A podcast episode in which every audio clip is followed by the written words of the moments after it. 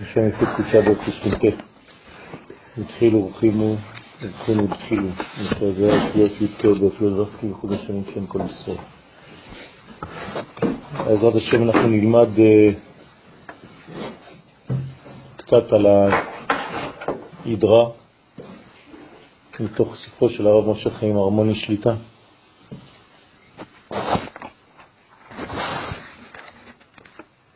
שזה קשור כמובן לעניינו של רבי שמעון בר יוחאי, זכותו תגן עלינו אמן.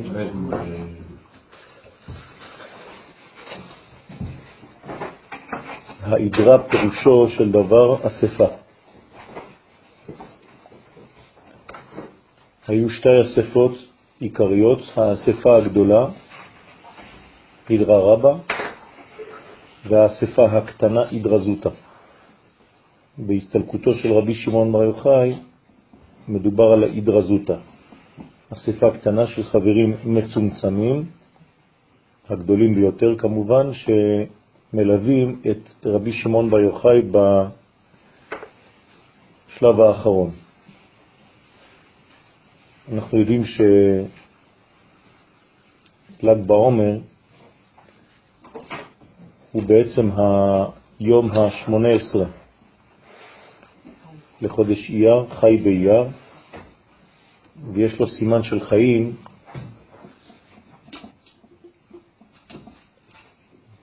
וידוע הגמרא שאומרת שבמסורת קיבלנו גם כן מהגאונים שהתלמידים של רבי עקיבא פסקו מלמות באותו יום. בתורת הקבלה מדובר בגילוי שם מיוחד שמסוגל למתק את כל הדינים. השם הזה הוא א' כ' ד' ט' מ'. אפשר לכתוב אותו. א' כ' ד' ט' מ'. השם הזה הוא שם קדוש, וזה מה שמאיר בל"ג בעומר, מאיפה מופיע השם הזה? זה פשוט אותיות שקודמות לשם אלוהים. כידוע, אלוהים זה מידת הדין, ואין הדין נמתק אלא בשורשו. לכן השורש של השם אלוהים זה האותיות שקודמות לשם אלוהים. זה השורש. שם מתמתק הדין. אז מה יש לפני א'? אין שום דבר לפני א'. אז א' נשאר א'. מה נמצא לפני ל' של אלוהים? כ'. זה השם, זה האות השנייה. מה נמצא לפני ה' של שם אלוהים? ד'. לפני י' ט'. ולפני מ' סופית יש מ' פשוטה. אבל בגלל שזה בסוף המילה, זה חוזר ונהיה מם סופי. לכן השם שאנחנו מקבלים זה השם שאמרתי אותו, א' כ' ד' ט' מ'. והשם הזה הוא בעצם מיתוק של מידת הדין. אותיות השורשיות, והשם הזה ממשיך להתפתח ולהתמתק עוד יותר, מניחים את שתי האותיות הקיצוניות, האלף והמם, שלא התחלפו, ולוקחים רק את האותיות כ', ד' וט', ופשוט נשאר לנו בעצם שם חדש. האלף והמם זה אם, וה... כ', ד' וט' זה 20 פלוס 4 פלוס 9, 33. זה לג או גל. אז יוצא לנו שם חדש, אם גל. כן, בטח ראיתם את זה בסידורים. זה שלב שני במיתוק. אז במקום א', כ', ד', ט' ומ', יש לנו עכשיו אם וגל. והשלב האחרון במיתוג זה לקחת את הערך המספרי של הכל, שיוצא 74, עין ד'. יחד עם ד'? כן. כן. וזה בעצם המיתוק האחרון של השם, זה מה שמופיע בעצם בל"ג בעומר. זאת אומרת שזה שם שמסוגל למתק את מידת הדין, לכן אמרתי קודם שזה בא ומחפר או מחפה או מתקן את המוות. אנחנו יודעים חוץ מזה שבכל מידה שלא תהיה, לא חשוב איפה, יש רחמים. וכשהרחמים האלה מופיעים בתוך מידת הדין, שמידת הדין זה שם אלוהים, בתוך מידת הדין יש את הפנימיות של הדין, והפנימיות של הדין זה רחמים. כלומר, הרחמים עטופים בדין. איך קוראים לפנימיות של הדין? אלוהים זה הדין, הפנימיות של אלוהים זה פני אלוהים. אז פני אלוהים, כמו הפנים של אלוהים, כביכול, זה בעצם פנימיות מידת הדין, שזה בסופו של דבר רחמים. ויש לנו פסוק בתהילים, תהילים מ"ב, שאומר מתי אבוא ואראה פני אלוהים. כל אחד מאיתנו חייב לנסות לגלות מתי, שאלה שכל אחד ואחד מאיתנו שואל, דוד המלך בראש ובראשונה, מתי הוא יגיע לשלב הזה לראות את הרחמים שבתוך הדין, מתי אבוא ואראה פני אלוהים. כלומר, מתי אגיע למיתוק הדין, שהוא הסוד של השם שדיברנו עליו קודם, א' כ' ד' ט' מ', שמאיר בל"ג בעומר. מאיפה יוצא השם הזה בסופו של דבר? הוא גם כן אה, אה, ראשי תיבות, כן? א', מ', כ', סליחה, א', כ', ד', ט', מ', יוצא מראשי תיבות כי טובים דודיך מיין. שיר השירים, כן, אמרתי שהשם של האלף, האלף והמם לא ממש נמצאות בתוך העניין הזה, רק שאנחנו לוקחים את האמצע. לכן, כי טובים דודיך. מתי נאמר המשפט הזה, הפסוק הזה בשיר השירים? ישקני מנשיקות פיהו, נכון? כי טובים דודיך מיין. מי אומר למי? כנסת ישראל מבקשת מהקדוש ברוך הוא נשיקה. שהוא, יתברך שמו, ישקני. ישקני מנשיקות פיהו. כן, בעברית לא אומרים פיהו, אומרים פיו. אין דבר כזה פיהו. כן, זה לא עברית. אז מה זה ישקני מנשיקות פיהו? אנחנו מבקשים נשיקה מהפה של ה' ו', הוא, מפי של הוא. מי זה הפה של הוא? הוא זה שתי אותיות אחרונות של שם הוויה. ולכן הפנימיות, הפה, מה שקודם להוא זה יודקה. אומר רש"י במקום שעם ישראל ביקש מהקדוש ברוך הוא שיגלה לו, שיגלה לכנסת ישראל את סודות התורה, את צפונות התורה. זה נקרא ישקני מנשיקות פיהו. זאת אומרת שנשיקה זו העברה של רוח, של דבר פנימי. מאבא לאמא, כן. ומאמא לאבא. זאת אומרת שיש בעצם החלפה של רוחות בתוך הנשיקים. זה גם זיווג. זיווג עליון, זיווג דנשיקים.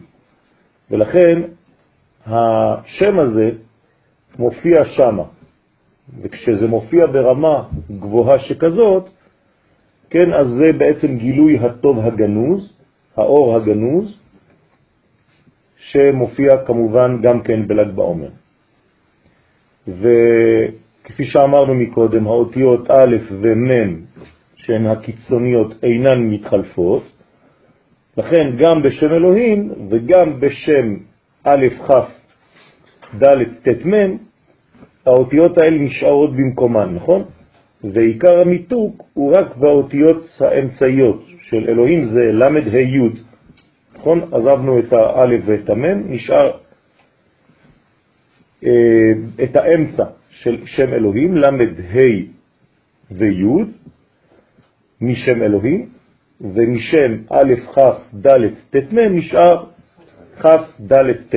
בסדר? עזבנו את האותיות הקיצוניות, לכן אותיות כ', ד' וט' זה עולה בגמטריה לג או גל, זאת אומרת שבלג בעומר או בגל לעומר נמתקו הדינים ונפסקה מיטה מתלמידיו של רבי עקיבא. זאת אומרת שביום הזה יש גילוי של מידת הרחמים בצורה מאוד מאוד גדולה, שתלמידיו של רבי עקיבא פגעו במגמה הבסיסית ביותר של הקשר האנושי, שזה בעצם שלא חלקו ולא נתנו כבוד זה לזה, ולכן בא רבי שמעון בר יוחאי ותיקן את המצב הזה. איך בדיוק?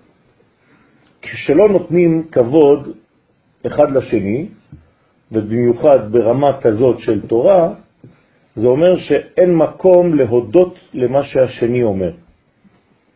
זאת אומרת שגם אם הוא צודק, שתיים, גם מהמילה תודה וגם להודות על האמת. זאת אומרת שכשלא מסוגלים להודות על האמת וכשלא מסוגלים לומר תודה, הכרת הטוב, יש בעצם בעיות מאוד חמורות. אז בעצם צריך פעמיים להודות, נכון? גם להודות על האמת וגם להודות מלשון תודה. ולכן היום של ל"ג בעומר הוא ההוד שבהוד, פעמיים תודה.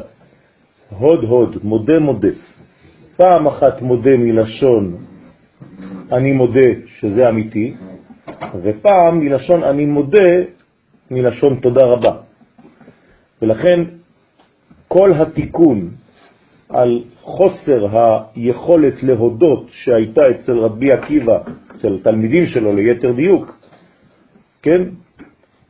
דרך אגב, יש אה, דבר מאוד אה, פשוט, הרי שהיו לו לרבי עקיבא 24 אלף תלמידים. נכון? כתוב שהם פסקו מלמות בל"ג בעומר. אז אני לא רואה למה צריך לעשות חג אם הם פסקו מלמות, כי כבר לא היו אף אחד כדי לחיות. כולם מתו. אם הם מתו כולם, אז מה אתה חוגג? אתם מבינים את השאלה? צדיקים שעושים מילולם. כן. לא היה מי עוד שימות. נו, אז זהו, נגמר. לא. זאת הבעיה, כן? זה צריך להיות הפוך. דרך אגב, אם לא היה מי שימות, זאת אומרת שהם מתו מפסח עד ל"ג בעומר. אז 24,000 לחלק ל-32 ימים, יוצא 700 בערך. זאת אומרת שכל יום מתו 700 תלמידים, כלומר 700 הלוויות כל בוקר. אז אני שואל את עצמי שאלה מאוד פשוטה, כשהתלמידים הראשונים שמתו, 700 בבוקר ראשון, מתו? אלה שנשארו היו צריכים לעשות תשובה, לא? בסדר, נגיד שהם לא הבינו מה קורה. ביום השני עוד 700, ביום השלישי עוד 700, ביום הרביעי עוד 700, ביום החמישי עוד 700, ביום השישי עוד 700. אתה לא שואל את עצמך שאלות ורואים שזה רק התלמידים האלה? אז אומרים חז"ל שלא כולם מתו באותה מיטה. הראשונים, המיטה שלהם הייתה פחות חמורה מאלה שהיה להם זמן לעשות תשובה. בסדר? עכשיו, השאלה בעינה עומדת. לא. עדיין לא הבינו. ובכל זאת, בסופו של דבר כולם מתו. אז אם כולם מתו, אז מה אתה חוגג? אחד לא מת, רבי עקיבא. הרי רבי עקיבא זה הרב, גם הוא צריך למות.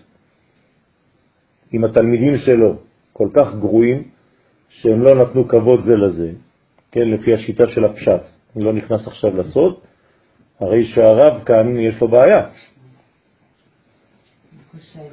אז על הרב הזה שלא מת, על רבי עקיבא, אנחנו בעצם חוגגים את ל"ג בעומר. כי מה עשה הרב? הלך ובנה לו בית מדרש חדש, עם חמישה תלמידים חדשים. בתוכם רבי שמעון בר יוחאי, רבי מאיר בעל הנס, רבי יהודה בר אילאי, רבי יוסף. זאת אומרת שיש כאן בעצם מנגנון חדש שאיתו אנחנו בונים מערכת חדשה של מיתוק של 24 אלף תלמידים על ידי חמישה תלמידים בודדים. ולכן אותם תלמידים שלא עסקו בהודאה וגם לא בהודיה, לא ידעו לומר תודה ולא ידעו לומר אני מודה שאתה צודק, כן? זאת הבעיה בכל דור, השיטה שלו והשיטה שלו והוא, כן? אין לו מקום, הוא לא רלוונטי. בגלל שהם פגמו בהודיה ובהודאה, אז יום ל"ג בעומר חייב להופיע פעמיים הוד. אז זה הוד שבהוד, פעמיים תודה. או הודיה על הדבר, תודה רבה, או מודה שגם אתה יכול לצדוק, להיות צודק. לכן היום הזה הוא יום של מיתוק מאוד מאוד גדול. אבל אנחנו רואים פה כשל גדול בתפקיד שלו. כן, זה, זה מה שאמרתי עד עכשיו. וגם צריך לתת על זה כזה. זהו, זה, זה, זה העניין. הוא מה עשה? פתח מדרגה חדשה, זאת אומרת שהוא שינה את כל הגישה. זה בדיוק העניין, זה עשה תשובה. עשה תשובה על העניין הזה. זאת אומרת שמלכתחילה הוא הבין שהייתה בעיה אצל התלמידים כבר, והבין שבעצם צריך לתקן. אם הוא לא מת, הקדוש ברוך הוא לא משחק. זאת אומרת שהוא עשה תשובה. שמשהו קרה אצל רבי עקיבא והוא שינה את הגישה שלו עם אותם חמישה תלמידים חדשים. זאת אומרת שבאותו יום נפתחה תורה חדשה, נפתח ערוץ חדש של תורה מחודשת שמסוגלת כן, להכיל תלמידים שיכולים להכיל את אחד את השני, גם אם הם לא מסכימים בגישה שלהם, הם נותנים מקום לשני ויכולים להודות. בסדר? זאת אומרת שזו תורה שמסוגלת לפתח אישיות אצל האדם שהוא מודה לקדוש ברוך הוא על מה שקורה,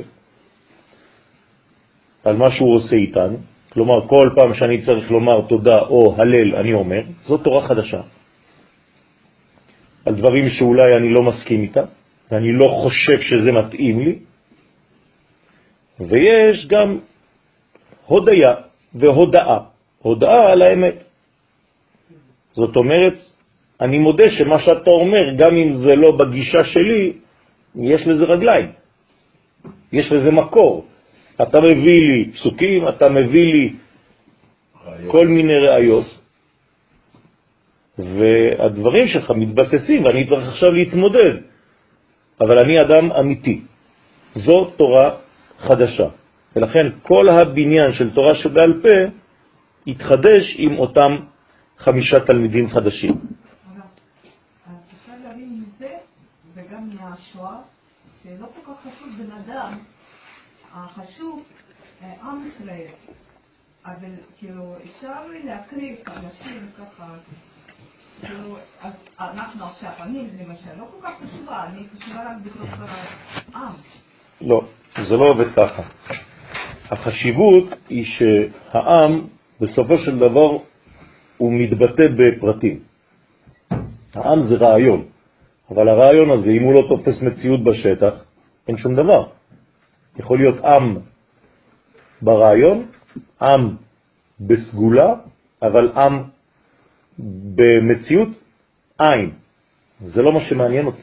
אבל בתנאי שהפחת מחובר לה. לא שהוא מחובר, שהוא מגלה. זה החיבור שלו. מחובר, הוא חייב להיות מחובר, אם לא, הוא לא קיים בכלל. זהו, זה נקרא לי גילוי. זה לא להיות מחובר. מחובר אני מחובר. אם אני רוצה או אם אני לא רוצה, אני מחובר. כי אני תוצאה של העם, אני לא יכול להיות משהו אחר. נולדתי מאמא יהודייה, זהו, אני מחובר. מה כן, אם אני מגלה את העם הזה או לא מגלה אותו. זה העניין. רק בדבר זה יש לי בחירה חופשית. אבל להקריב כל כך בסדר. הרבה אנשים. אנשים שנמצאים במהלך לא נכון, כן, לא מבינים את הרעיון הכולל, אז הם אנשים שהתנתקו מהרעיון מבחינה תודעתית, גם אם הם שייכים לעם, אפילו שהם שייכים לעם. זאת אומרת שזה לא העיקר להיות שייך לעם, העיקר זה לגלות את השייכות הזאת במעשים, במחשבות, בדיבורים ובכלל בחיים, לחיות את עם ישראל. זה מה שצריך להיות. זה החיבור האמיתי. כן? ולכן התורה הזאת היא תורה חדשה, והתורה הזאת בעצם לקח לה זמן כדי להתבסס, וזה היה עד ל"ג בעומר. כלומר, עד ל"ג בעומר אנחנו עדיין במנגנון של בניין של הדבר הזה. לפי ההקדמה הזאת, אנחנו ניגש למה שקרה ביום ההידרה, ביום הסתלקותו של רבי שמעון. כותב הזוהר הקדוש בחלק ג' קל"ב,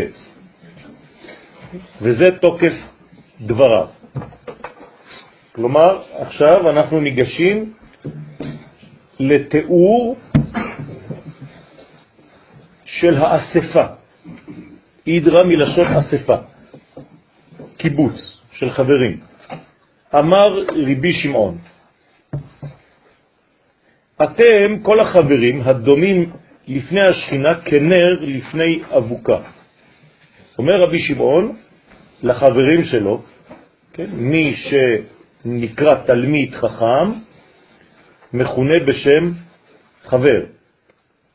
ראינו במשנה שבשלושה רגלים, כשעם ישראל היה עולה לירושלים, עלייה לרגל, אז uh, ככל שהתקרבו לירושלים, הפער בין האנשים היה מתגמד. זאת אומרת שכל האנשים, אפילו שהם לא היו תלמידי חכמים, שהם היו עמי הארץ, הפכו להיות חברים. ולכן כתוב כל ישראל חברים. מה זה חברים? זה לא שהם חברים, סחבק. חברים זה תלמידי חכמים, שיודעים לעשות חיבורים. איך יכול להיות שכל ישראל חברים? בגלל שהם מתקרבים לירושלים. כשמתקרבים לירושלים במודעות, הופכים להיות תלמיד חכם, עד כדי כך שלא שופטים אותך אם אתה עם הארץ ולא מבין כלום, וכל מי שהיה עולה לירושלים היה כאילו מומחה בהלכות. לא היו עושים איתו איזה שינוי. יש דברים שגורמים לזה. כלומר, לא דורשים ממך אם אתה תלמיד חכם, אם אתה גדול, אם אתה קטן, לא שמים לב לזה. למשל, בל"ג בעומר. מי הולך למירון? כולם. מי רוקד? כולם ביחד. אין כבר אפילו שינוי. יכול להיות חסיד, יכול להיות מתנגד, יכול להיות כיפה סרוגה, יכול להיות אחד שאין לו כיפה ואחד שלא יודע מה. כולם רוקדים ביחד, אף אחד לא אומר לשני, אתה לא מהקבוצה שלי. למה? כי שמה מה שבולט זה התוכן, זה הפנימיות, זה המכנה המשותף של עם ישראל, ולא השינויים. זאת אומרת שהאחדות הכוללת של תורתו של רבי שמעון בר יוחאי, שהיא כל כך פנימית, כל כך סגולית, זה מה שקובע שם, זאת הנשמה, אני כבר לא מסתכל על החיצוניות שלך, אני מסתכל על התוכן. וזה הכוח של רבי שמעון בר יוחאי, ולכן הוא אומר על החברים, שהוא קורא להם חברים כי הם באמת תלמידי חכמים, אתם דומים לפני השכינה, כלומר כשאתם עומדים ליד השכינה, אתם כמו נר לפני האבוקה. כלומר, השכינה זה אבוקה, נפלם, ואתם נר קטן. אתם הדלק שלה? לא, ההפך, מה זה נר? ביד, ל, ב, ל, ליד אבוקה. זה משהו קטנצ'יק, ליד אש גדולה. בסדר? שרגא בטיארה, כן? זאת אומרת, אתם כמו נר קטן ביחס לאור הגדול של השכינה. זה אומר שבעצם אתם נובעים מהשכינה, לא שורש לשכינה. השכינה היא שורש שלכם. אתם כמו ניצוץ, הבזקים קטנים של השכינה הגדולה. כמו שמן האש הגדולה יוצאים כל מיני זיקים, כן, ניצוצות של אש, ככה תלמידי חכמים הם יוצאים מהשכינה, לא הפוך. השכינה קודמת לתלמידים, בסדר? אז ככה אומר להם רבי שמעון, אתם דומים לאש קטנה ביחס לאש הגדולה של הקדוש ברוך הוא. ומה הוא אומר על עצמו? הנני, ככה אומר רבי שמעון, כן? יכול להיות כמו גאווה, לא גאווה, חז ושלום, אמת.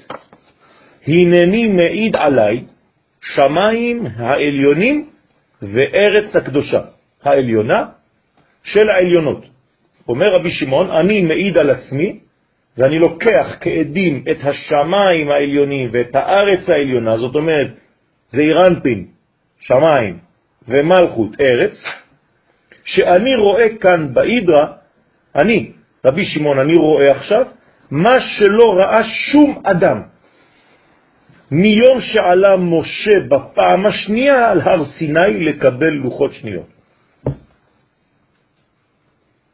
כן, צריך הרבה אומץ, כן? לומר את זה. כלומר, אני רואה מה שמשה רבנו ראה כשהוא הלך בפעם השנייה לקדוש ברוך הוא כדי להוריד תורה לעולם. רבי שמעון אומר שהוא עכשיו בעצם משה מספר 2. ומה שהוא עכשיו נותן זה תורת הסוד, כמו מתן תורה חדש.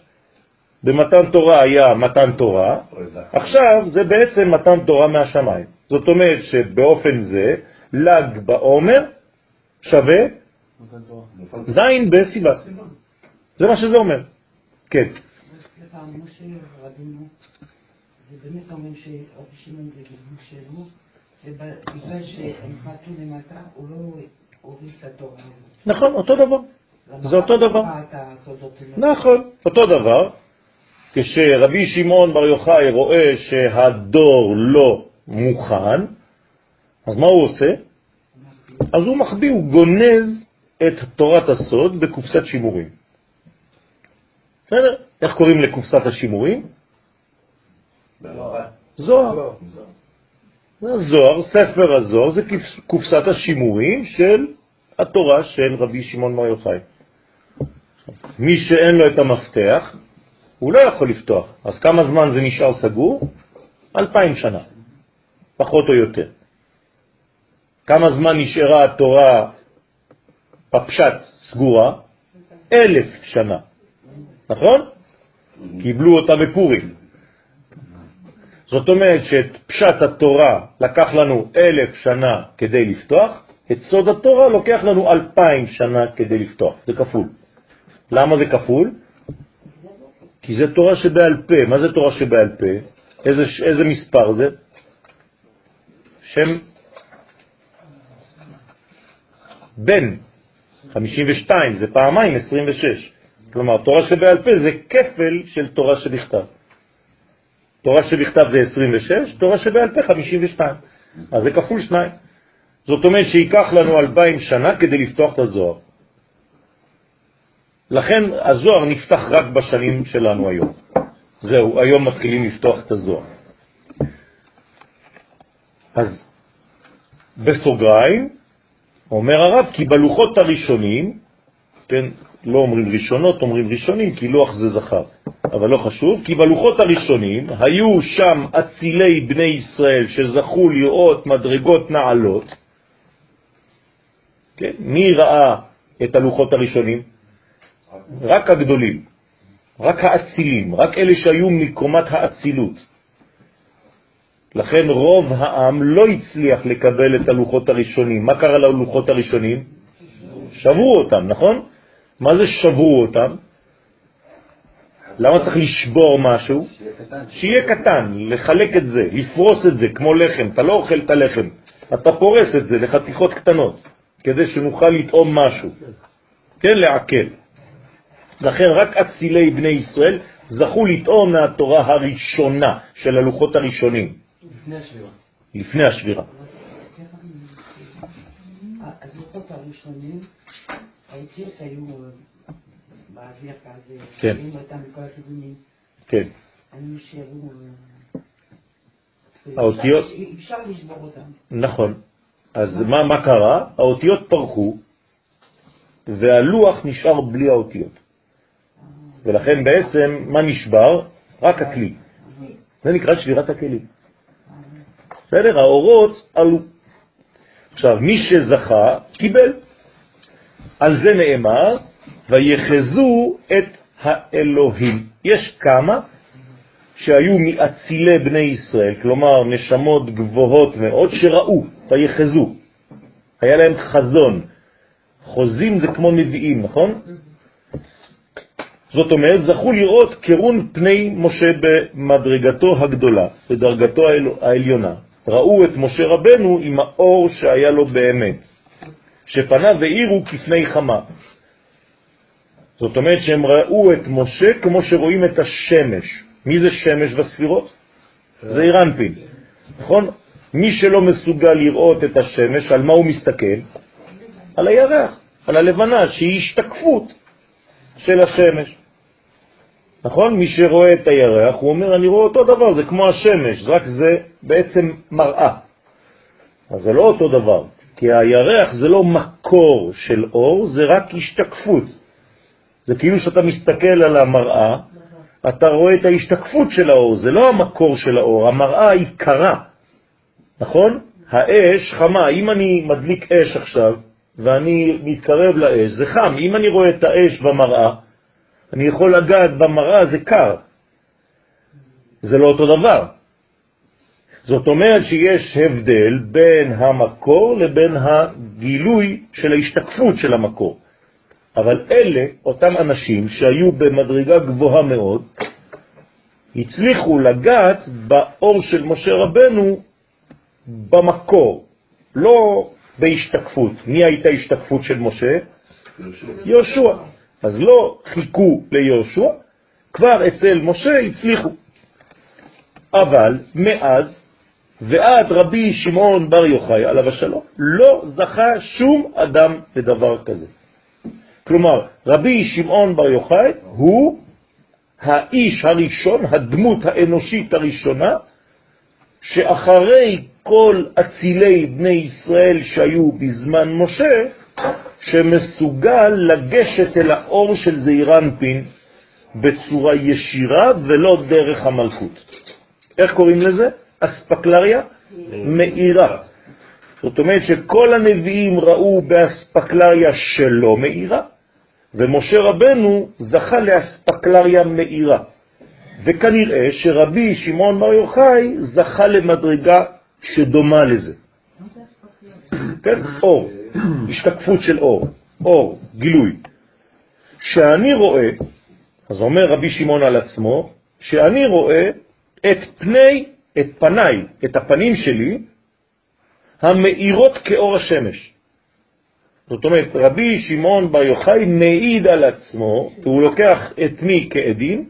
את השמיים ואת הארץ. מי יכול לקחת כעדים את השמיים ואת הארץ העליונים? נכון? בפרשת האזינו, כן? אבל מה זה אומר לקחת כעדים את השמיים ואת הארץ? מי שמסוגל להיות גם בשמיים וגם בארץ. הרי עדים זה אנשים שאני מכיר, שמכירים אותי. נכון? שמכירים אותי. אנחנו די קרובים, אם לא אני לוקח אותם כעדים, אני לא יודע מי זה בכלל. אז אם אתה לוקח עדים את השמיים העליונים ואת הארץ העליונה, זאת אומרת שהשמיים העליונים והארץ העליונה הם חברים שלך. במילים אחרות, אתה מסוגל, אתה רבי שמעון, לחבר שמיים וארץ. זה לא דבר קטן. ומה הוא מעיד על עצמו? שהוא, הפנים שלו מאירות כאור השמש, המאיר לעולם, שכתוב וזרחה לכם יראי שמי, שמש צדקה ומרפא בכנפיה. פסוק שאומר בצורה פשוטה למי זורחת השמש, למי השמש, שהיא זעירנטין, שזה התפארת, שזה הרפואה, שזה הבריאות, שזה הרופא, שזה הפאר. למי זה זורח? את מי זה מרפא? אותה שמש אלוהית עליונה, רק את מי שנקרא ירי שמי, ירא השם, למי שיש לו יראת השם. מה זה יראת השם? זה הפחד, כבר אמרנו את זה בשם הרב לוריה זצ"ל, מלאבד את קשר האהבה. כל מי שפוחד כל רגע לאבד את קשר האהבה עם הקדוש ברוך הוא, נקרא יראי שני. אז למה הוא דואג כל רגע? למה אין יותר אה, לוח? אי אפשר ללמוד ככה, זה לא, לא רציני. מישהו צריך אה, לדאוג לזה בבקשה. לכן, העניין הזה כאן, זה יראי שני. מה זה יראי שני? שמו. מי שפוחד שהמלכות שנקראת שם לא תתגלה. זאת אומרת, זה לא מספיק שיהיה זעירנפין, זעירנפין זה למעלה. השם זה המלכות. אם אין גילוי למטה במלכות, אז הקודש העליון לא מספיק לי. אני לא יכול להתייחס רק לעניינים של קודש עליון, אם אין לי מלכות תחתונה. אתם זוכרים את מה שהקדוש ברוך הוא אומר לצדיקי הדורות, כן? כל הזמן דאגתם לתורתי, אבל עזבתם, זנחתם את מלכותי. זה לא עובד. זה כמו זכר בלי נקבה. ולכן, איך נקראת ירושלים? מקדש מלך, עיר מלוכה. היא צריכה להיות שניים, גם מקדש וגם מלכות. ולכן אומר רבי שמעון בר יוחאי, וזרחה לכם יראי שמי. מה זה וזרחה לכם? אתם בעצמכם תהיו זורחים. הפנים שלכם, כשיסתכלו עליכם, זה יהיה פני שכינה. כל זה הוא אומר על עצמו. מי שלא מבין אומר, מה זה הגאוותן הזה? חז ושלום. מה, הוא ככה אומר על עצמו? לא, הוא אומר שיראה יוצרת אה, פנים. כן, אבל זה, הוא מדבר על עצמו. זה כאילו אני עכשיו בא ואומר לכם, רבותיי, אני עכשיו רואה שכינה, אני גדול, מעין משה רבנו, עד יואל לא היה כמוני, ואני עכשיו תראו את הפנים שלי, זה שכינה, ומה זה? זה לא הוא פיזית. כן, זה הוא פיזית. זה הוא פיזית, אבל הוא יודע מה... זה לא משנה. הוא אומר את זה, איך הוא מסוגל לומר את זה? תשובה, כי זאת האמת. נקודה. הוא לא אמר, אני זכיתי לזה לבד. זה לא מה שהוא אומר. אני יודע שקיבלתי מזה, מהקדוש ברוך הוא, אבל זה, זאת, זאת האמת. אני לא יכול לשקר. אסור לשקר. זה כמו נביא שאומר, לא, אני צנוע, אני לא הולך לגלות את מה שקיבלתי. מותר לו? אסור לו.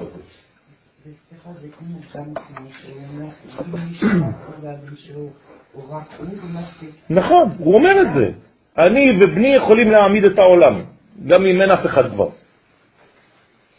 ועוד, לא מספיק, שאני יודע שפניי מאירות. מה הוא רוצה לומר עכשיו? יותר ממשה, משה לא ידע. כתוב, ומשה לא ידע, כי קרן אור פניו. ואני כן. אה, כן, איך אפשר? כן. על זה שתורת הסוד היא טובה יותר. לכם יראי שמי. כן. השם, יש לו זריחה, אז זה אומר שגם יש לו שקיעה.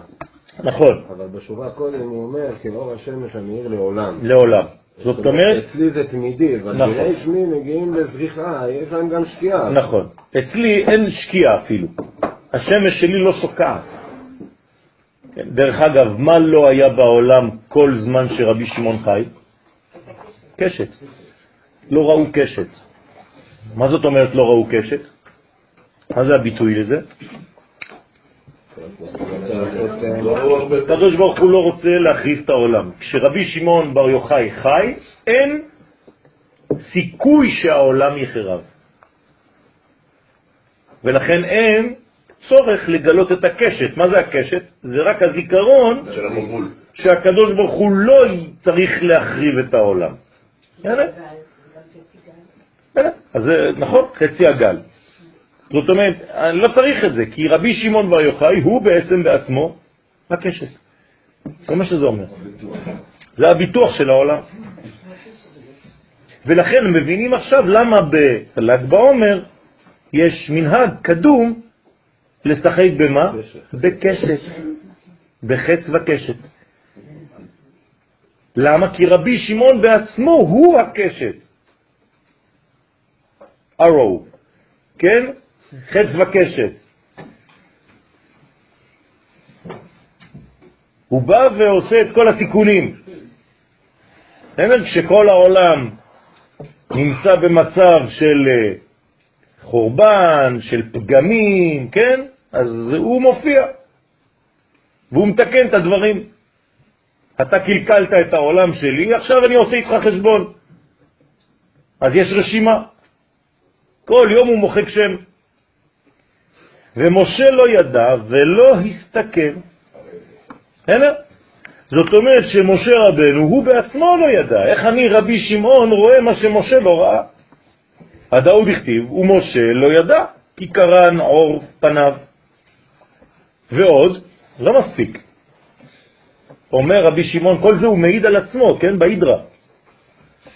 שאני רואה בעיניי שלוש עשרה מידות של רחמים חקוקים לפניי ומאירים כנרות.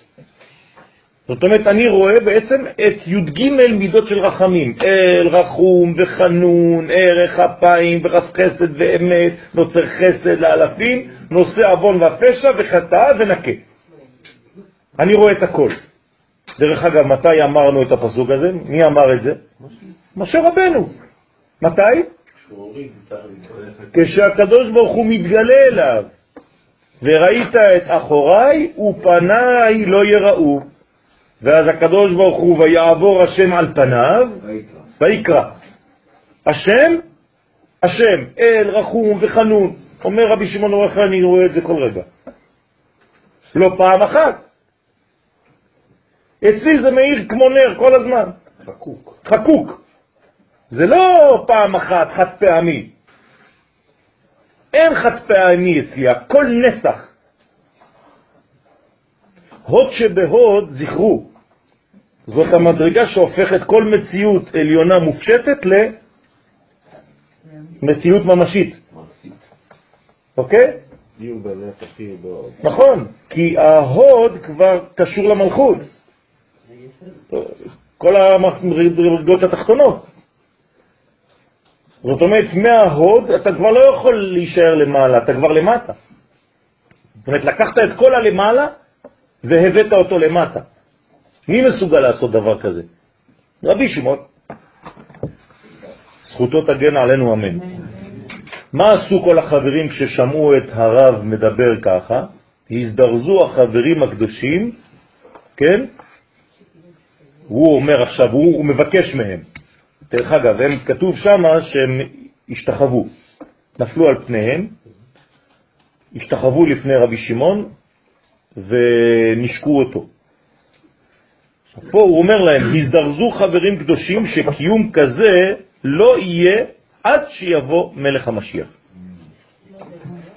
שנייה, רבי שמעון בר יחוי אומר לחברים שלו, תנצלו את ההזדמנות הזאת, שיש לכם רב כזה.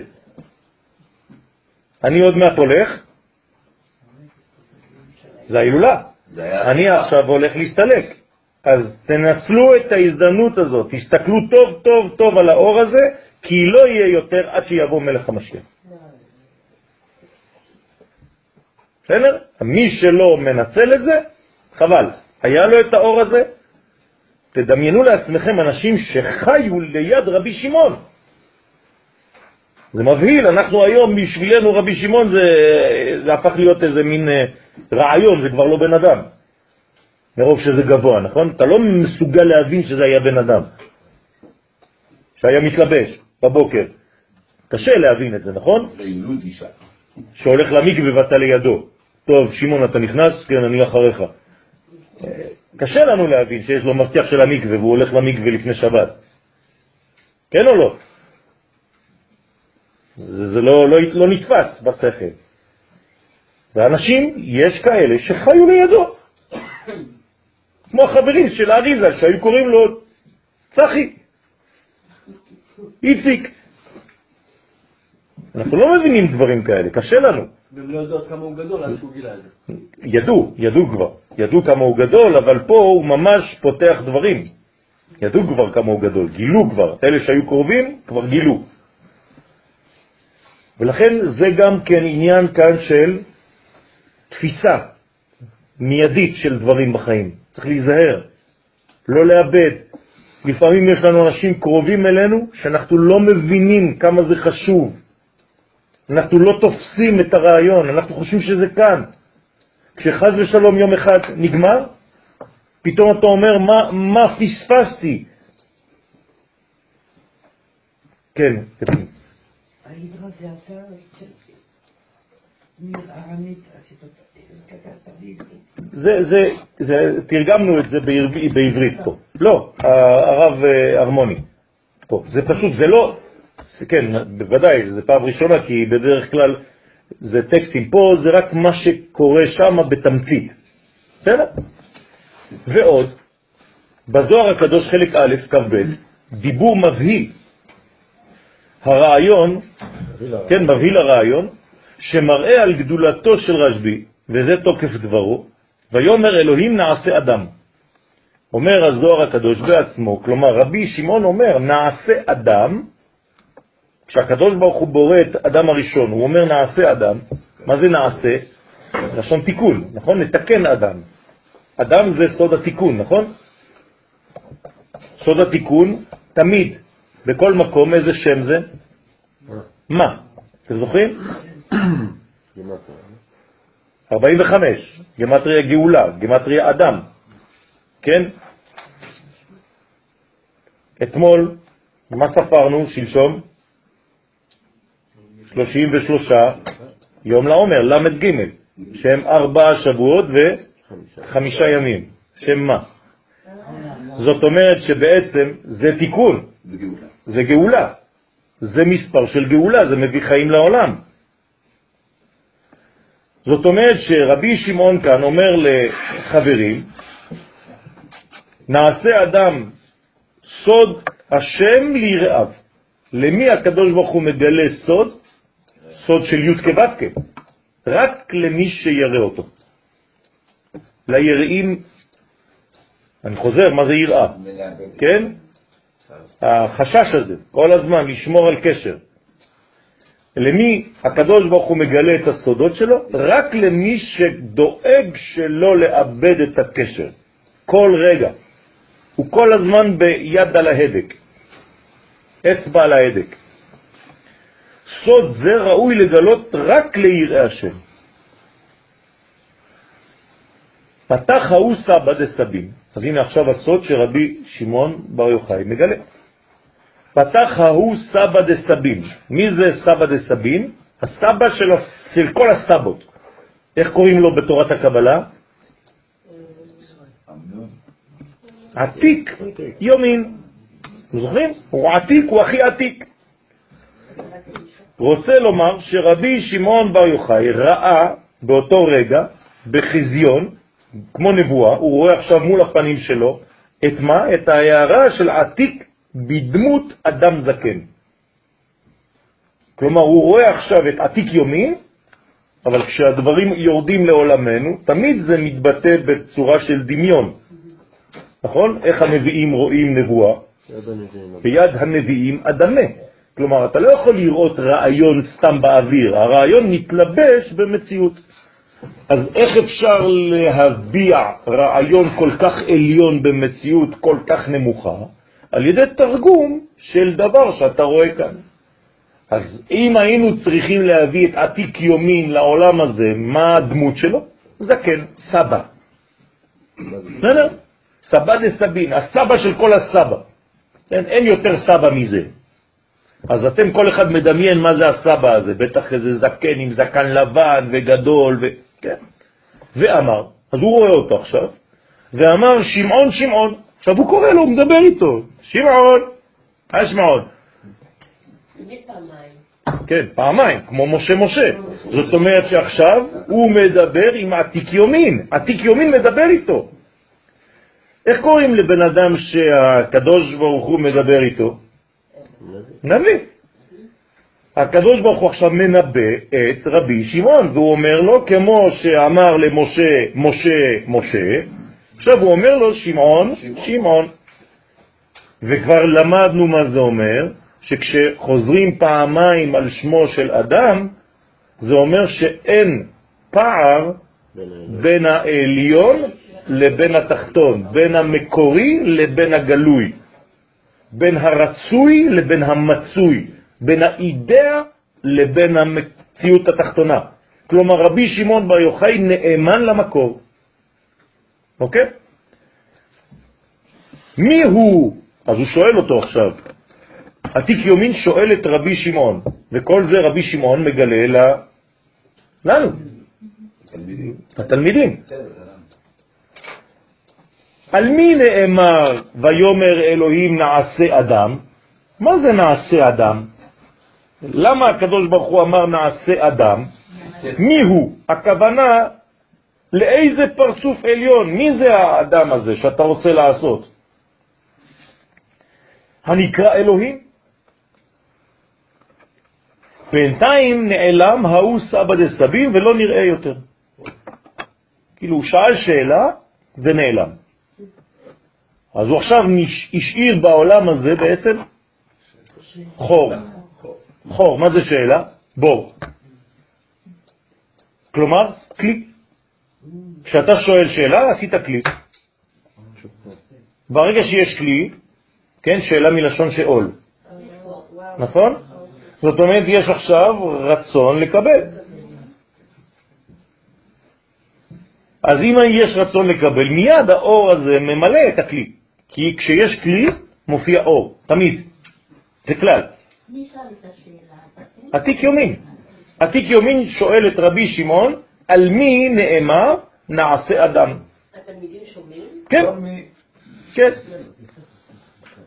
עכשיו, הרעיון הזה, כל הדבר הזה, הדמיון הזה של עתיק יומין, החיזיון הזה נעלם. הנה, דהיינו שנעלם החיזיון מעיני שכלו. וכיוון ששמע רבי שמעון שהיה קורא לו שמעון, פעמיים שמעון שמעון, ולא רבי שמעון, הוא לא אמר את המילה רבי, אמר לחברה, ודאי זה הוא הקדוש ברוך הוא, שאחרת היה מכנה אותו בתוך רבי שמעון. כלומר, אף אחד לא יכול לקרוא לי שמעון. אז כנראה במקווה לא היו קוראים לו שמעון. נכון, רק רב, כולם פוחדים ממנו. בעולם הזה אף אחד לא יכול לקרוא לו, זה מה, אתה חבר שלי? הוא נקרא סבד לסבים? לאט לאט. יש כבוד לרב, לא מדברים עם הרב בשם שלו. אומרים לו הרב, "אמ". אז אף פעם רבי שמעון לא שמע מישהו שאומר לו שמעון. אז אם מישהו אומר לו שמעון, הוא אומר זה רק הקדוש ברוך הוא יכול לדבר איתי ככה. בסדר? אפילו לא. שנאמר בו, כמו שכתוב בדניאל, ועתיק יומין יתיב. זאת אומרת, רק עתיק יומין יכול לבוא ולגלות ולשבת, להתגלות בעולם הזה בצורה שכזאת. כאן אנחנו רואים כמה נקודות קטנות של החיבור של רבי שמעון עם המדרגות העליונות ביותר. כי עתיק יומין זה לפני עולם האצילות. עולם האצילות, להזכירכם, מתחיל באריך. עתיק זה אדם קדמון. נעשה אדם זה כבר שם. זה עולם התיקון. ואנחנו יודעים את זה בשיר שלנו, בר יוחאי, נכון? מה אנחנו אומרים? אנחנו חוזרים על הפסוק הזה. נעשה אדם נאמר בעבורך. כשהקדוש ברוך הוא אמר נעשה אדם, על מי הוא חשב? עליך, רבי שמעון. ומה האדם הזה? בדמותנו כצלמנו, או כצלמנו בדמותנו. זאת אומרת שרבי שמעון הוא דמות וצלם של הקדוש ברוך הוא בעולם הזה. בסדר? ודרך אגב, כשאנחנו אומרים שאנחנו רוצים לראות את פני השם, את הפנים של הקדוש ברוך הוא, מי זה? פני אלוהים? רבי שמעון. כלומר, אם היית צריך לתת, כן, חס ושלום זה ביטוי, כן, רק להבין, פנים לאלוהים, עכשיו אנחנו הסברנו בתחילת השיעור מה זה פני אלוהים. מה זה פני אלוהים? המיתוך של מידת הדין, הפנימיות של שם אלוהים, כלומר מידת הרחמים שגנוזה בתוך מידת הדין. מי זה? רבי שמעון בר יוחאי. כן.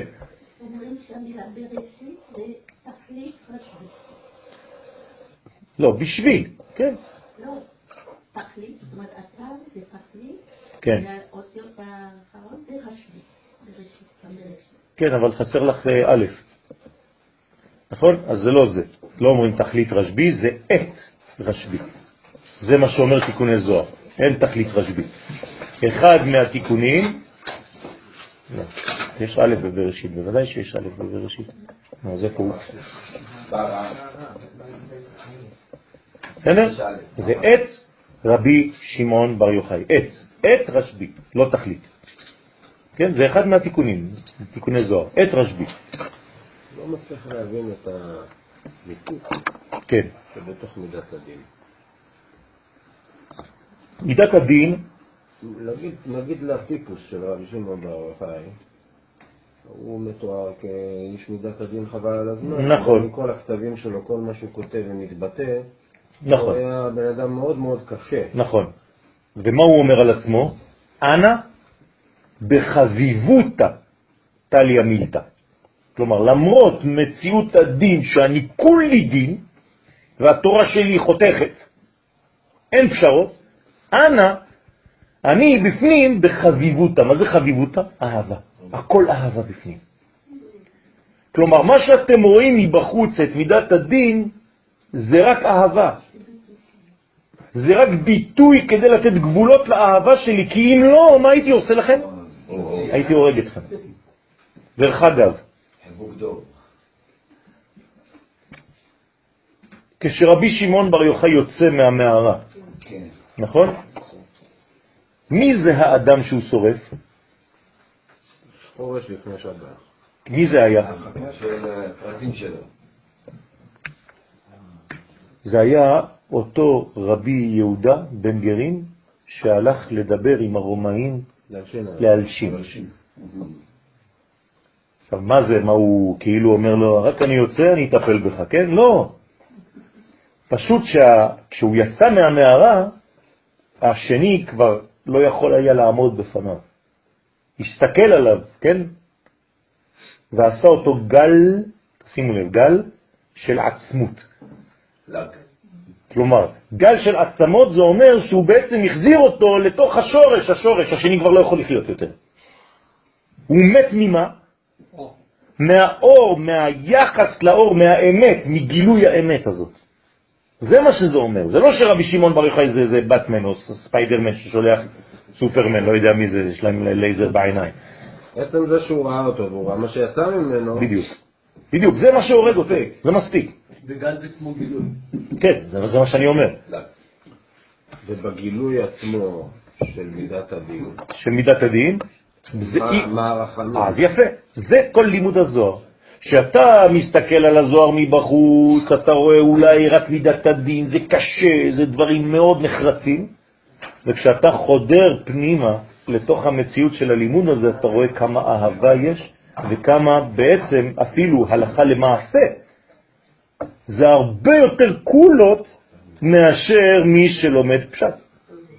הרי רבי שמעון בר יוחאי, בוא ניקח בפשט, בגמרא, הוא אפילו לא קובע שבן אדם חייב על חילול שבת אם הוא לא חושב על זה. אתם מבינים? אם אדם לוקח ספסל ומושך אותו בשבת, הרי הוא עושה חריצים. באדמה. נכון? אומר רבי שמעון בר יוחאי, עזוב את השטויות שלך, נו באמת. תפסיקו עם זה. מה אתם נהייתם משוגעים? מה, הוא רוצה לעשות את זה? הוא רוצה לחרוש עכשיו? הוא רוצה לחפור באדמה? הוא רוצה את הספסל. עזבו אותו, מסכן. זה, זה פשוט ראייה אחרת לחלוטין. ולכן ככל שלומדים סוד, יותר מקלים בהלכה. כי יודעים יותר את השורש האמיתי, מתייחסים למה? לא לדבר עצמו, אלא לרצון שמסתתר מאחורי הדבר. ולכן הוא יכול להסתכל על הכוונות של עם ישראל שהן כוונות טובות. ולכן רק הוא מסוגל לומר שיש חיצוניות מכוערת, אבל פנימיות יפה. זה הסוד של רבי שמעון. ולכן אמרתי קודם, כבר לא מסתכלים על מי רוקד איתך. אתה לא אומר, לא, לא, זה, תתן מה זה, בוא, בוא תרקוד איתנו. מי, מי, אתה, אתה רוקד, לא אכפת לך איזה כיפה יש לו, אתה רוקד איתו, למה? כי פה זה רק הפנימיות קובעת. ולכולם יש פנימיות אחת, שורש אלוהי אחד. תורה כוללת, התורה הגואלת, תורה אחדותית. בסדר? שדווקא גם אומרים כל הזמן שרבי שמעון היה קשה. שרבי מאיר ברנס הוא היה מאוד מאוד קשה בהלכה. נכון. ורבי שמעון בר יוחאי על ידו הוא היה מזהיר. ממש, הכל כולו, זה מה שאנחנו אומרים. דרך אגב, זה, זה הגודל של רב, כן? איך, איך רואים אדם גדול? דרך כוח דהתרה. הוא עדיף. כלומר, כשרב אומר לך, אני אחפש לך פתרון לדבר הזה. כן? אל תזרוק את העוף. הוא לא, הוא לא, הוא לא תמיד. הוא לא, לא קשר עכשיו. בוא נחפש איזה משהו, אני אמצא לך פתרון שהוא כן. וכשהאישה יש לה קצת דם, בוא נמצא פתרון, אולי זה לא צבע כזה, אני אמצא לך פתרון שהיא מותרת. וכו' וכו' וכו'. זה נקרא כוח דתרא עדיף. בסדר? תמשיך? כן. קשור ליראה, שאמרנו שזה הפחד לאבד את האהבה? אומר שאפשר לאבד את הקשר. בוודאי. מה זה לאבד את הקשר? להחליש אותו, לגמד אותו, למעט באור. זה, נקרא לאבד את הקשר. הקשר עצמו הוא קשר סגולי, אבל לאבד זאת אומרת לטעות בתף, ללכת לאיבוד. אז אם והיה והיית אתה אז הגבורה זה לשמור עליו. נכון. אבל אם הקשר כבר ירד, אז מה... אז יפה, אז אתה חייב קודם כל את המידות, את המידתיות הזאת, אבל מצד שני אתה חייב גם כן לדעת מה יש בפנים. ומה יש בפנים? חביבותה. חביבותה זה אהבה. זאת אומרת, פנימיות הדין זה אהבה. בסדר? כאילו כל הזמן זה רק יכול לרדת ולרדת ולרדת. כאילו לא. אם מאבד אז זה... נכון, אבל אתה חייב כשזה יורד, מה לחזור? במה אתה חוזר? באהבה. לכן כשאתה רוצה להחזיר אדם לדרך הישר, אתה בא וזורק עליו דינים? הדינים פשוטו הלכות? כן או לא? לא. הוא יזרוק אותך, מה אתה מביא לו עכשיו הלכות? מה אתה זורק עליו? חיצים של אהבה. בסדר? אז זה הסוד. זאת אומרת שבתוך הדין, בתוך מידת הדין, כן, איזה אות גנוזה בתוך המילה דין? י'. אתה לוקח ד' ונ', דן, ובאמצע יש י'. אז הפנימיות של הדין זה י', זה הרחמים. בסדר? וגם באידרה ישנו מעשה הממחיש גדולתו העצומה של הרשב"י, זוהר חלק ג' קמ"ד, וזה תוקף דבריו. למדנו עד שלא יצאו החבריה מהאידרה, כלומר כשהם היו עדיין בתוך האידרה, בתוך האספה, מי מת שם כבר? מתו רבי יוסף בר יעקב ורבי חזקיה ורבי ייסא, כלומר שלושה כבר מתו בתוך האידרה. למה הם מתו? זה אותו יום שרבי שמעון הולך, כן? לא. לא. כל זה זה פשט. יפה.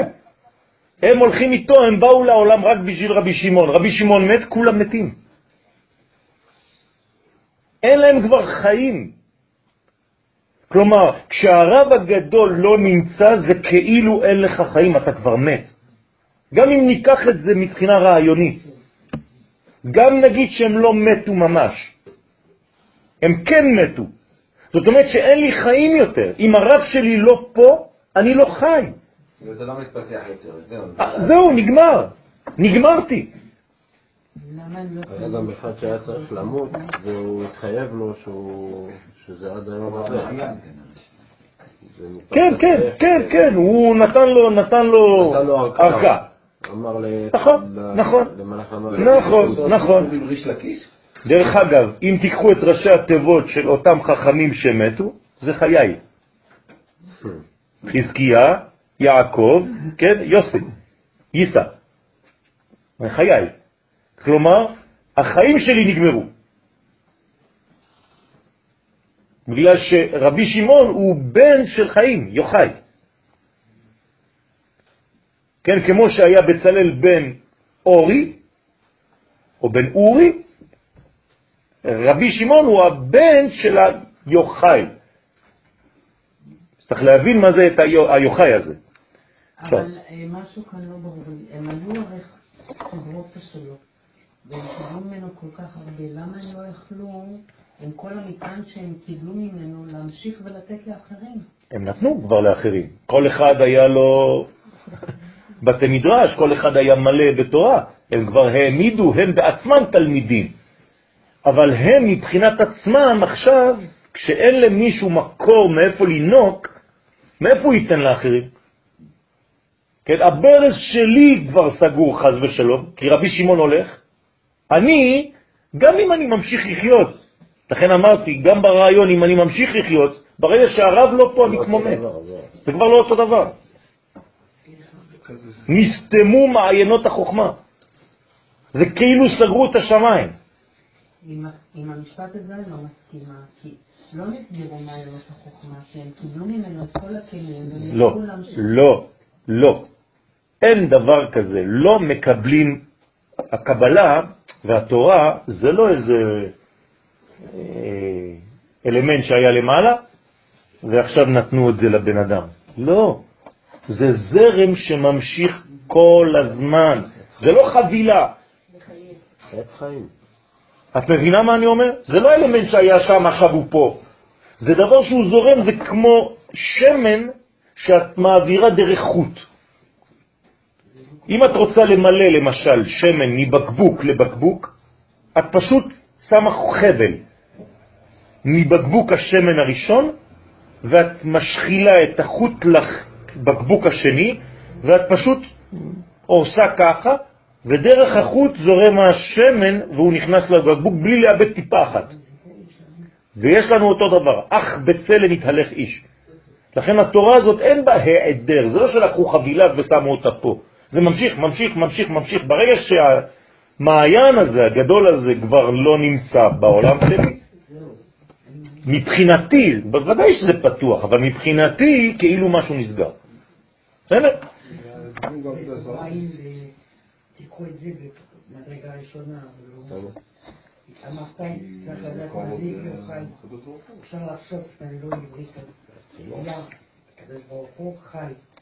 שהתלמידים. כן, כן, כן, זה כתוב. פני אלוהים, אמרתי מקודם, דא רשב"י. הזוהר אומר את זה. מה זה פני אלוהים? מי זה הפנים של אלוהים? דא, זה, לא ברוסית, כן? בארמית, רשב"י. בוודאי. לכן ראו החבריה שהיו לוקחים אותם מלאכים קדושים באותה פרסה. זאת אומרת, מה ראו אותם חברים? שנתגלתה עליהם השכינה הקדושה ואמרה להם, יאללה, גם אתם הולכים היום. בסדר, לוקחים אתכם. אתם כבר לא יכולים להישאר פה. אתם... ממה מתים? מאובר אור. מאובר אור.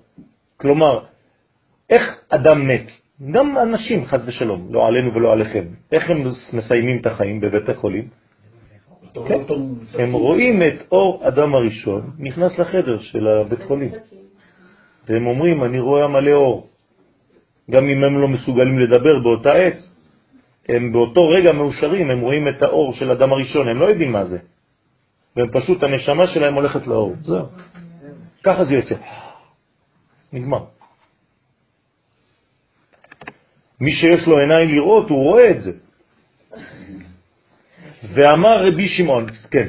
למה אומרים שבן שחסר לו אור, הוא חולה? אם הוא חולה, זה אומר שאין אור במקום הזה. נכון. אבל אם יש לו יותר מדי אור, הוא צריך להיות בריא. לא. הוא צריך שיהיה לו אור. אם זה יותר ממה שהוא מסוגל, הוא כבר נשאב. הנה אספירה. אה? איזה, איזה סבתא של, של אשתי יום אחד אה, בבית חולים, אז. הם היו בחול, כן?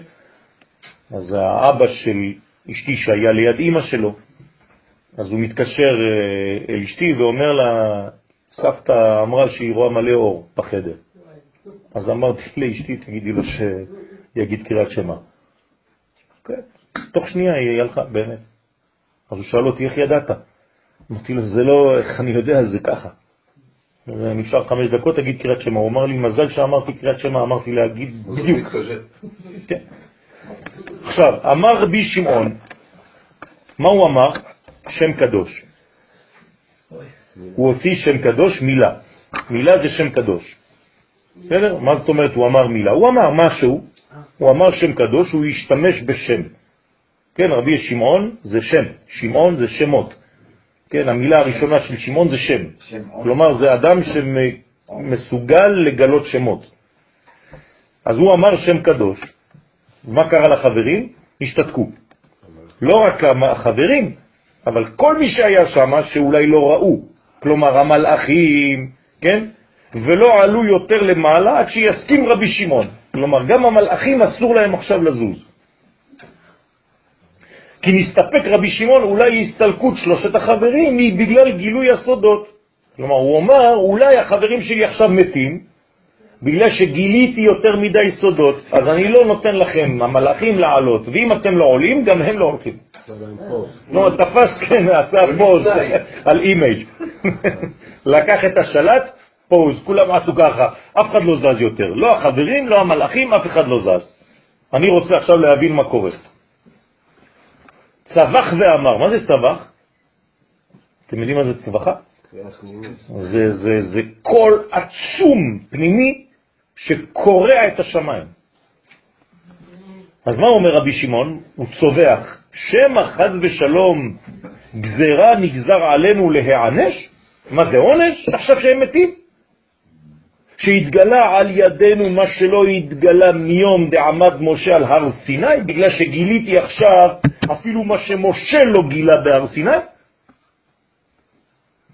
או מאותו יום? דכתיב, כמו שכתוב, ויהי שם עם השם ארבעים יום וארבעים לילה. כמו שנאמר במשה שהוא היה למעלה עם הקדוש ברוך הוא ארבעים יום וארבעים לילה, וגומר, מה אני כאן, דהיינו, מה חשיבותי אם בגלל זה נענשו? למה הם צריכים למות, החברים שלי? אומר רבי שמעון, מה זה כיף לי שכשאני הולך למות גם החברים שלי מתים? אולי זה עונש. מזכיר את מה שאמרנו על נוח ועל משה. כן, נכון. נכון. ההבדל בין נוח לבין משה, המכן הנה מספרך אשר כתבת. אז אה, עכשיו עונים לו. הוא שומע עכשיו, שמע הכל, עכשיו רבי שמעון בר יוחאי הוא שומע את הכל. תשימו לב, מתי שמענו את הקולות? ראינו את הקולות, והוא עכשיו שומע קולות גם. כלומר, הוא שומע את הר סיני, הוא שומע את מעמד הר סיני. כלומר, כל המעמד הזה בל"ג בעומר דומה למעמד הר סיני, זה אותו דבר. עוד פעם זה חוזר על אותו עניין. בסדר? זכאי אתה רבי שמעון. אז הוא שומע, מה אומר לו הכל? אל תפחד, אתה זכאי. יש לך זכויות ואתה נקי, אתה זך ויש לך זכות. אשרי חלקך. אין אדם שיש לו חלק כמוך, אל תפחד בכלל. והחברה האלו העומדים איתך, שהתגלה לכם מה שלא נתגלה לכל חילות מעלה. כלומר, מה שעכשיו גיליתם, אפילו המלאכים לא יודעים. שאף המלאכים אינם משיגים השגות שכאלה, אף אחד לא הגיע להשגות כאלה. אז הוא אומר, אתה חושב שאני נותן את זה לכל אחד? שומע את הקול של הקדוש ברוך הוא, מדבר איתו.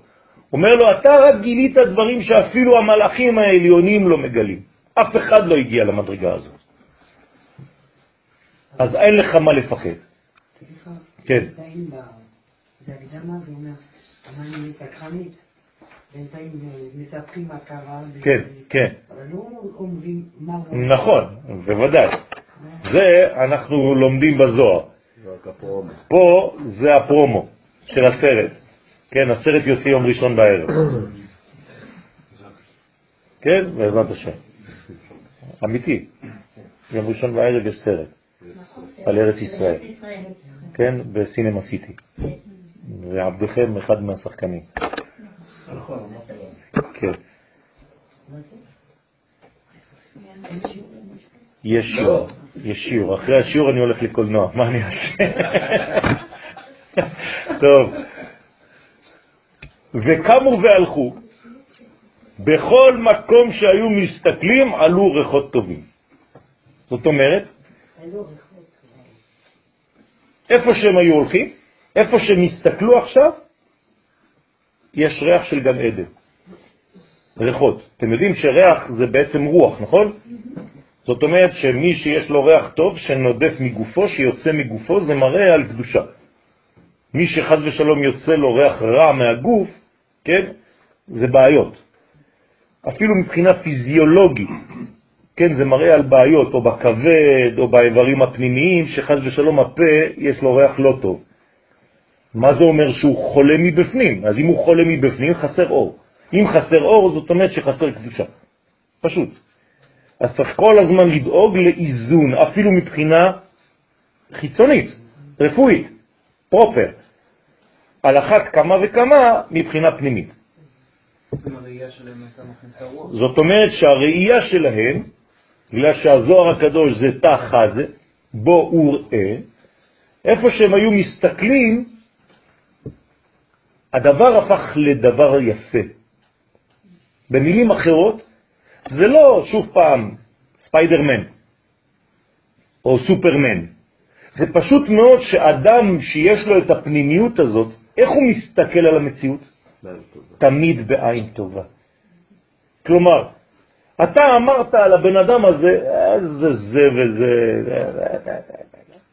בא אדם קדוש, הוא מדבר איתך על הבן אדם הזה, פתאום הבן אדם הזה כמו ריח גן עדן.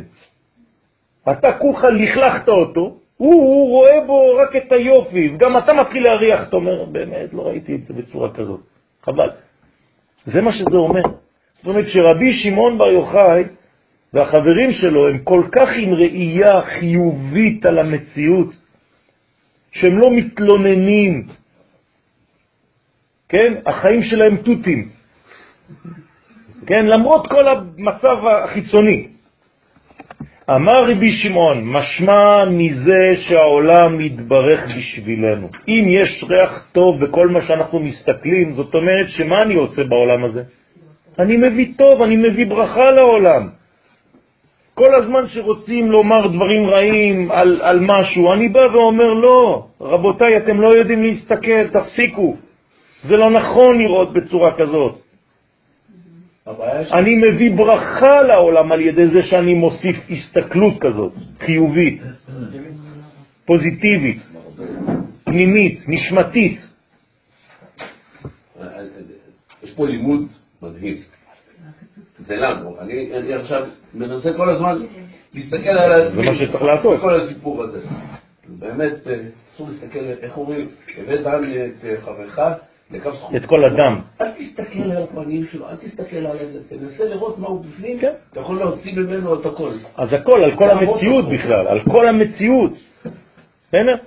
אז לכן, שהעולם מתברך, לא בני האדם, העולם מתברך בשבילנו. מה זה בשבילנו? בשביל. בשביל שלנו. אני בעצם משתמשים בי עכשיו, שכל פעם שאני עובר באיזשהו מקום, המקום הזה נהיה יפה. כשאני מספר סיפור, הסיפור הופך להיות יפה. כשאני מדבר, הטקסט הופך להיות מעניין. יש אנשים שלא יודעים לספר, ויש אנשים שיש להם חן. לא חשוב מה הוא יספר לך, מה הוא יגיד לך, הדבר הופך להיות וואו.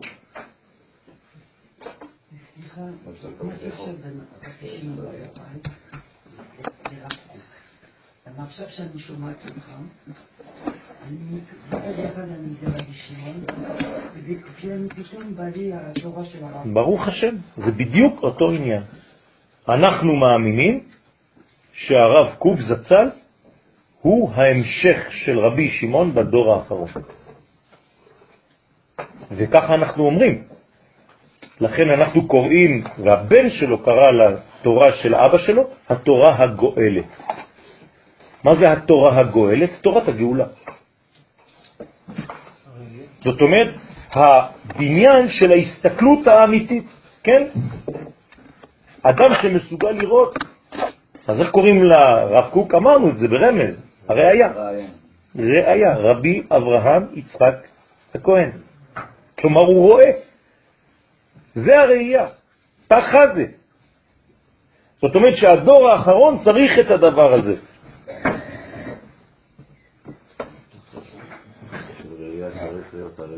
כן.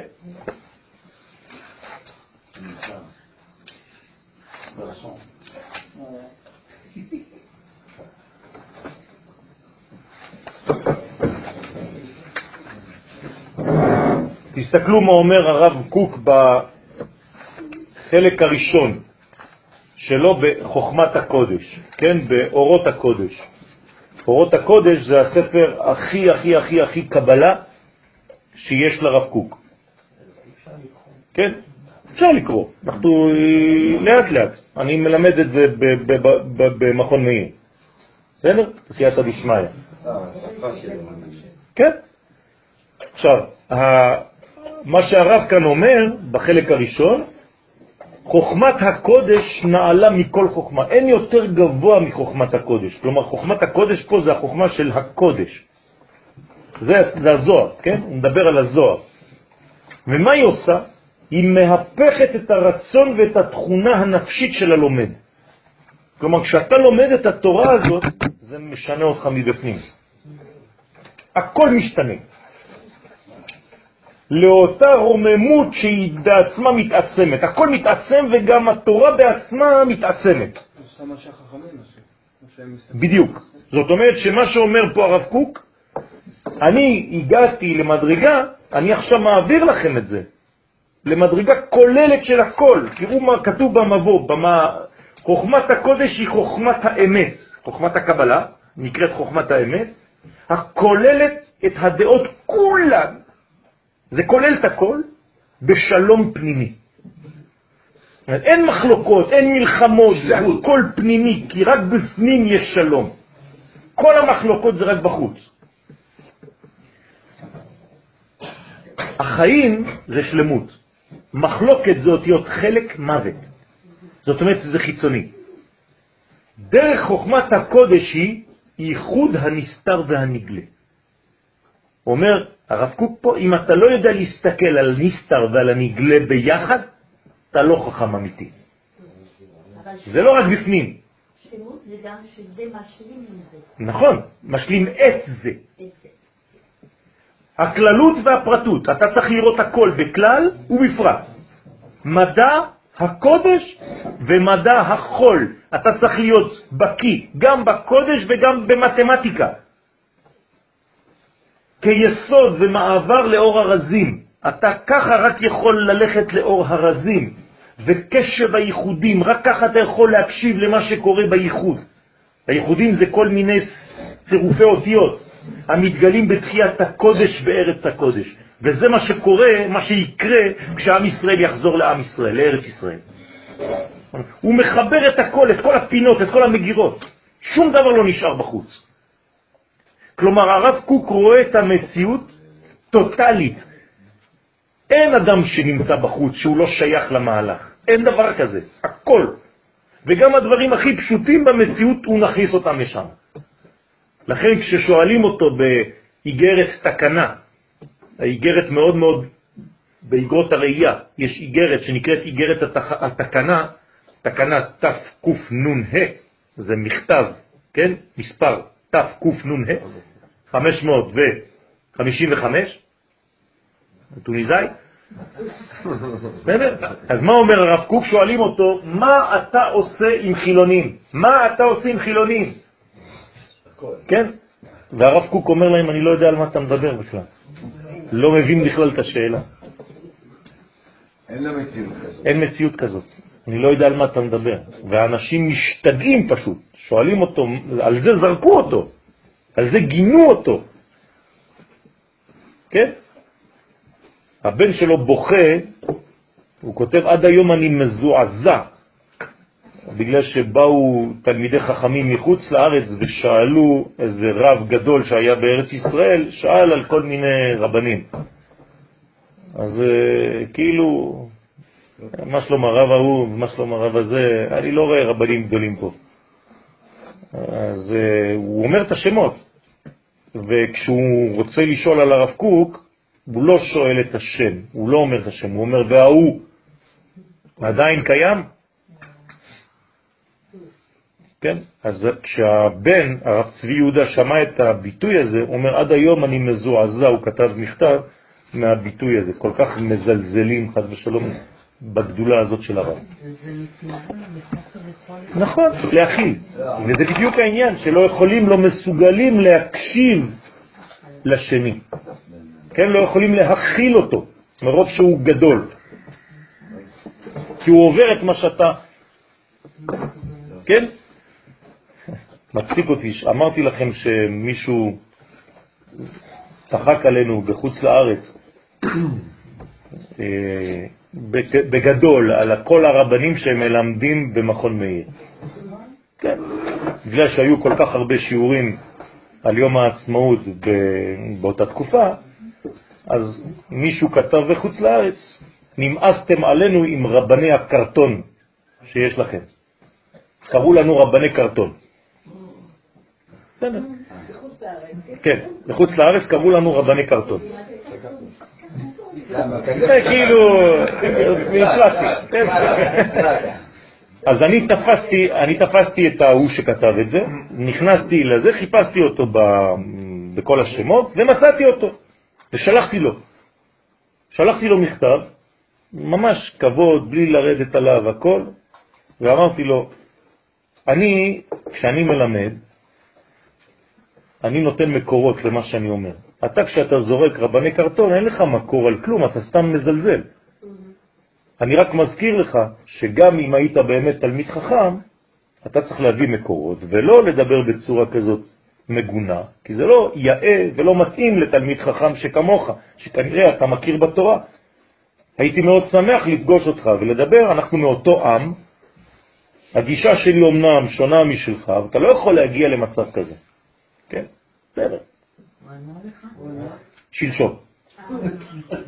ענה לי, כנראה שהוא דיבר עם רבנים או לא יודע מה, אמר אני מבקש סליחה, מחילה וכפרה מיליון פעמים, ואני לא יודע אם זה יספיק לי לכפר על מה שאמרתי ומה שעשיתי, אני מבקש ממש סליחתכם, וזה וזה וזה ירד ממש, הכל. אמרתי לו, אני גאה על האומץ שיש לכבודו, כן, להודות על האמת. גם אם זה לא מתאים לכבודו מבחינה תורנית, ברוך השם, אנחנו יכולים לדבר כבני אדם.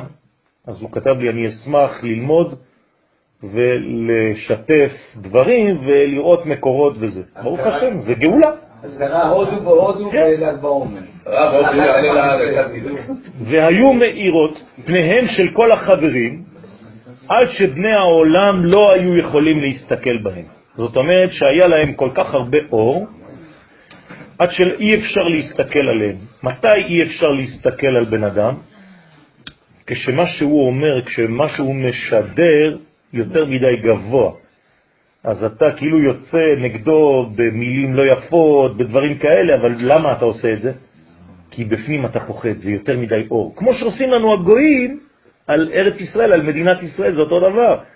אם כל כך הרבה מדברים עלינו, זה בגלל שפוחדים שיש יותר מדי אור שיוצא מפה.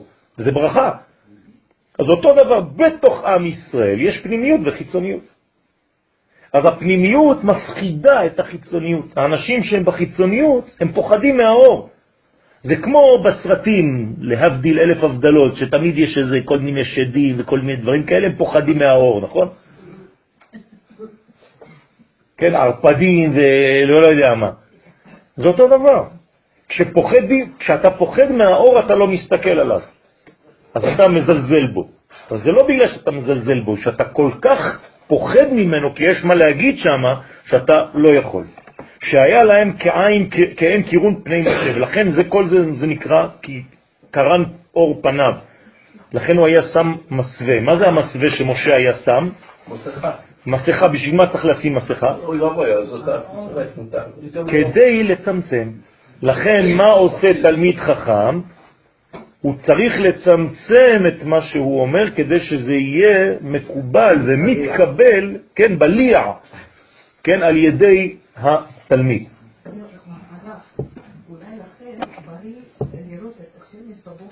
נכון, נכון. נכון, נכון. יש בזה תיקון, נכון, להסתכל על זריחת החמה בעיניים גלויות, בלי משקפיים.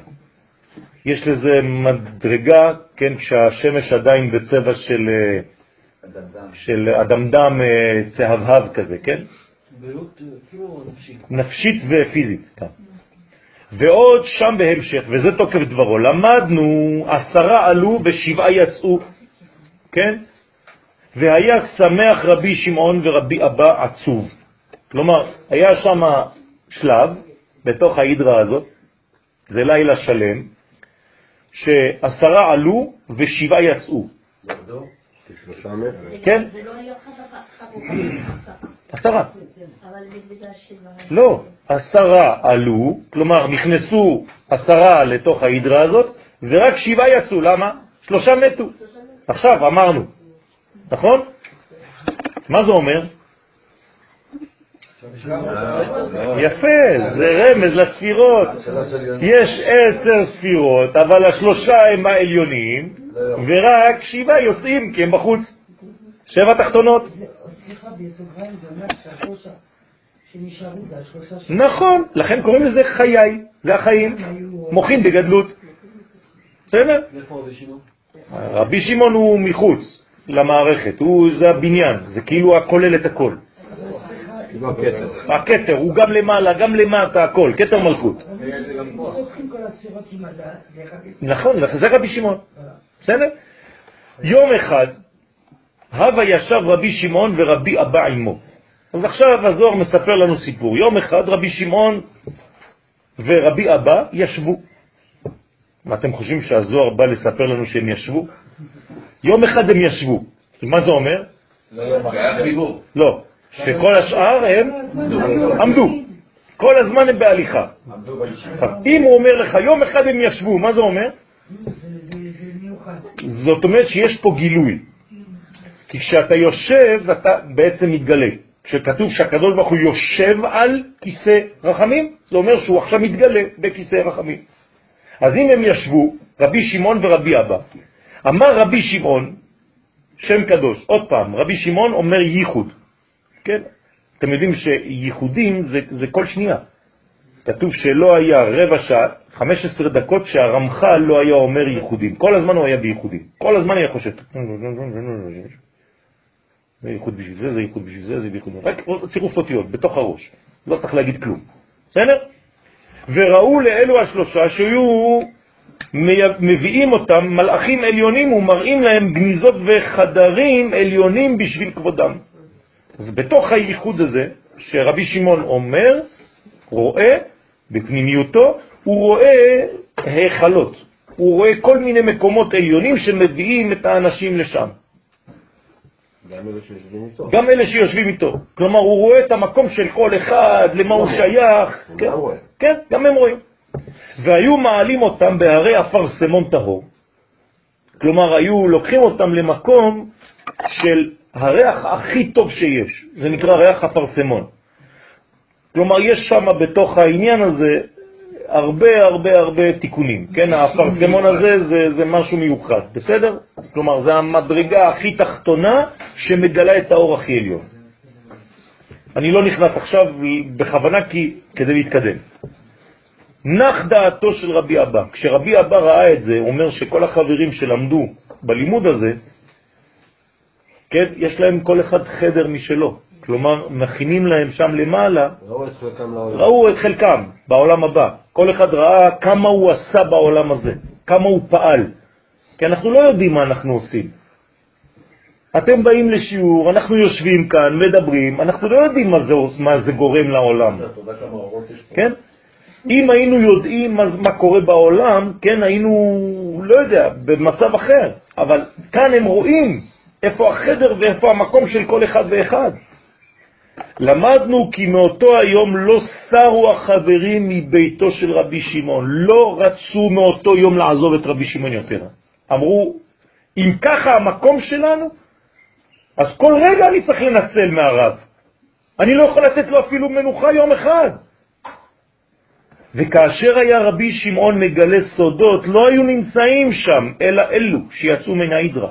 כלומר, הסודות האלה שהוא גילה, הוא גילה רק לחברים האלה שהיו בהידרה, יחד איתו. לא היו עוזבים אותו. לא. לא, אולי בגלל זה אני... אולי בגלל זה מה? בגלל הסודות האלו שהוא נתן, הם מתו. לא, אבל לא כולם מתו, רק שלושה. אלה שמתו בסדר? מתו. אלה שמתו מתו כבר, נגמר. והיה קורא עליהם שבעה, אנחנו עיני השם שכתוב, שבעה אלו עיני השם. כלומר, מה זה השבעה האלה שיש עכשיו? שלושה כבר הלכו? זה העיניים של הקדוש ברוך הוא כאן בעולם. הרי כתוב עיני השם אלוהיך, איפה בא? איפה? לא, בא זה לא שבע. אני לא מדבר על, על, על זה עכשיו. בארץ ישראל. בא, על ארץ ישראל, על המלכות. כלומר, איפה נמצאים, איפה נמצאות העיניים של הקדוש ברוך הוא? במלכות. אם לא, אז מה זה שווה? אם עיניים שהם חוכמה, הם לא במלכות, אז לא עשינו כלום. אז כל הזמן אתה צריך, איפה העיניים שלך צריכות להיות? כל הזמן במלכות. כלומר, כל הזמן אתה צריך לדאוג איך לתרגם את מה שלמדת בעיניים, בעליונות, בתח הזה, בתוך המציאות התחתונה. זה מה שאדם צריך לעשות כל הזמן. כל הזמן לדאוג לתרגם את המציאות העליונה, את האידאות למוחשיות. דרך אגב, זה מה שאומר באיגרת הרמב"ם לבן שלו. כל כן. הזמן אומר. כן. תראה, תחפש באשר למדת אם יש דבר אשר תוכל לקיימו. קיימו. נכון? סליחה, בשיעור אחר אמרת שיש שבע היכלות. כן, זה אומר בעצם שהשבע תלמידים האלה, כן.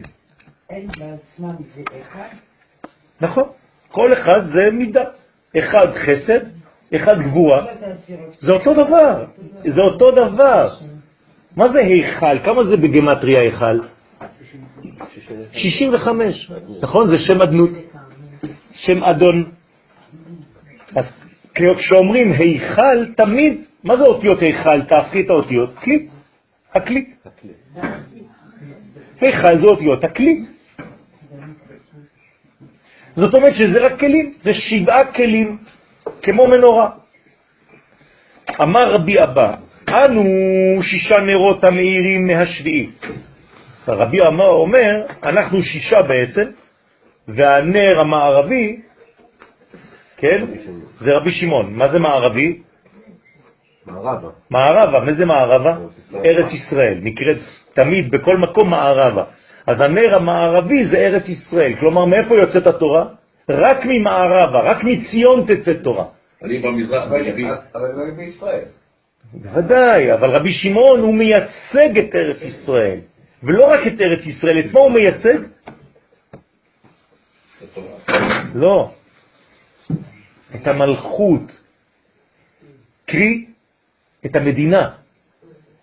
רבי שמעון בר יוחאי הוא שחקן במרד. החדש, הציוני הראשון. הוא הציוני האמיתי, הוא לא סובל שיש שלטון זר בארץ ישראל. בגלל זה הוא עושה את כל זה. זה לא סתם. זה לא איזה תלמיד חכם שיושב ולא אכפת לו ממה שקורה במציאות, לא. אפשר להגיד להם מתנגדים לזה. בוודאי. בוודאי. אז זה הוא אומר, רבי אבא אומר לו, אנחנו שישה נרות בעצם, כמו המנורה, שלושה מצד אחד, שלושה מצד שני, והאמצע זה רבי שמעון. אתה הוא השביעי מכולם, שאין קיומם לשישי בלי השביעי, כלומר, אם אין אתה פה, כן, אף אחד לא נמצא. אנחנו מאירים רק ממך, מהאור שלך. שכולם תלויים בשביעי. רבי יהודה קרא לו שבת. אז איך קוראים לשביעי? שבת. לכן איך קרא לו רבי יהודה, שהוא תמיד ראש המדברים? יהודה הוא תמיד ראש המדברים. איך הוא קרא לרבי שמעון? שבת. הוא זה שקרא לו שבת, שכל השישיות מתברכים ממנו. כן? כי הוא מקור הברכה, כמו השבת, מינה מתברכים כל שיטה ימים. ככתוב שבת לשם, קודש לשם. כלומר, אתה שבת לשם, אתה קודש לשם, רבי שמעון בר יוחאי. איפה היה כתוב קודש לשם? בציץ בציץ של הכהן הגדול, כאן במצח. למה במצח דווקא? כי זה תיקון שם מה החדש, נכון? שיוצא מהמצח. זה מה שמתקן את העולמות התחתונים. לכן רבי שמעון הוא כמו המצח. מה מסתכלים על הכוס במוצאי שבת? על מה מסתכלים? על המצח. למה מסתכלים על המצח? כי זה השם מה שמתקן את כל השבוע. על זה צריך להסתכל, ועל זה אתה מחייך. כי כשאתה מסתכל על העולמות העליונים, אתה כבר לא דואג, הכל חיוך. אתה כאילו אומר איזה שטויות, על מה אני כועס בעולם הזה, על מה אני פוחד בעולם הזה, על מה אני דואג בעולם הזה, על מה אני רב בעולם הזה. הכל שטויות ואילוזיה. כשאני מסתכל על האמת המקורית ביין, פשוט זה בדיחה. זה בדיחה. מה שבת לשם קודש, כך רבי שמעון שבת לשם קודש. אמר רבי שמעון, אני מתפלא על ההוא חגיר חרצן, מרא דשערי. כלומר, אומר רבי שמעון, אני מתפלא על זה שיש לו ב... יש אחד שוער, כן? האדם שנמצא בשער שהוא חגור, ויש לו שיער שהוא אליהו הנביא, שיער ארוך, כן? אגריד, כזה ענק, כן? איש בעל שיער ועזור אור, כן? אזור מותניו, ככה כתוב על, על, על, על אליהו הנביא, אליהו הנביא מפחיד. מי שמסתכל על אליהו הנביא ברחוב הוא בורח. זה בן אדם עם שיער עד לפה, ענק, כן? עם חגורה שמנה, כן? מאור. כן? סליחה? לא, לא, לא, לא, לא, לא. אל תפחד, זה בסדר, ככה הוא מתואר. נכון, נכון, נכון. זה לא אליהו, זה אותו אליהו, אבל האחד שאנחנו פותחים בדלת ומחכים, ובוא יבוא, ובוא יעביר הרבה דברים. כן, זה התיקון שלו. נכון. מדוע לא היה בבית ההידרה שלנו? אז עכשיו הם שואלים שאלה. אליהו הנביא, הגדול הזה, למה הוא לא איתנו בהידרה? בזמן שהתגלו הסודות האלו הקדושים, כן? בינתיים בא אליהו, אומר לו, רגע, רגע, אני פה? גם אני בא. כלומר, הוא קרא לו, הוא הזמין אותו. מה זה אומר? שכל פעם שאנחנו אומרים שם של מישהו, הוא בא. לכן אסור לומר שמות של מלאכים. כי כל פעם שאתה אומר שם של מלאך, אתה מזמין, וחז ושלום אם אתה מזמין אותו סתם, הוא אומר, מה, מה עשית לי? למה אתה מפריע לי? אני הייתי באמצע העבודה. לכן צריך להיזהר מאוד ממה שאומרים, איך מוציאים דברים מהפה. בוודאי שיש שמות. זה המלאכים הגדולים, אלה מותר. מיכאל, גבריאל, רפאל, בסדר? אבל הקטנים, כן? אדרי וכל הדברים האלה שזה מלאכים אחרים, קשה מאוד, זה לא פשוט. כן. לגבי הגאון הנביא והסדרה, הוא ב-13 שנים בקין, כן. הוא למד עם רבי שמעון כל יום. נכון. וזה כל ההדרה, הוא מכיר אותה. נכון, בוודאי. אז לא, אבל הוא בא, בינתיים בא, אליהו. כן. ולכן אה, לא, לא, לא, לא הולכים להפריע לפי הקבלה, גם לא הולכים לבית קברות, סתם. אני, אני, אני מאוד מאוד רוצה ללכת לראות, ללכת להתפלל לפעמים אצל אבא, כן, שקבור באשדוד, ואני נמנע, אני הולך רק ב, ביום של הפטירה שלו, ולפעמים אני מאוד מתגעגע ללכת, כן? אבל אני יודע, אני לא אומר חז ושלום או לאימא או לאחיות אל תלכו, כי אני יודע שמבחינה הלכתית אפשר ללכת, אבל מבחינת קבלה זה, זה מפריע לנשמה. נכון, נכון, נכון, נכון, בדיוק. אבל ביום השנה נהוג... ביום השנה כן, כי הנשמה נמצאת כבר. סליחה? מה? הייתה שאלה?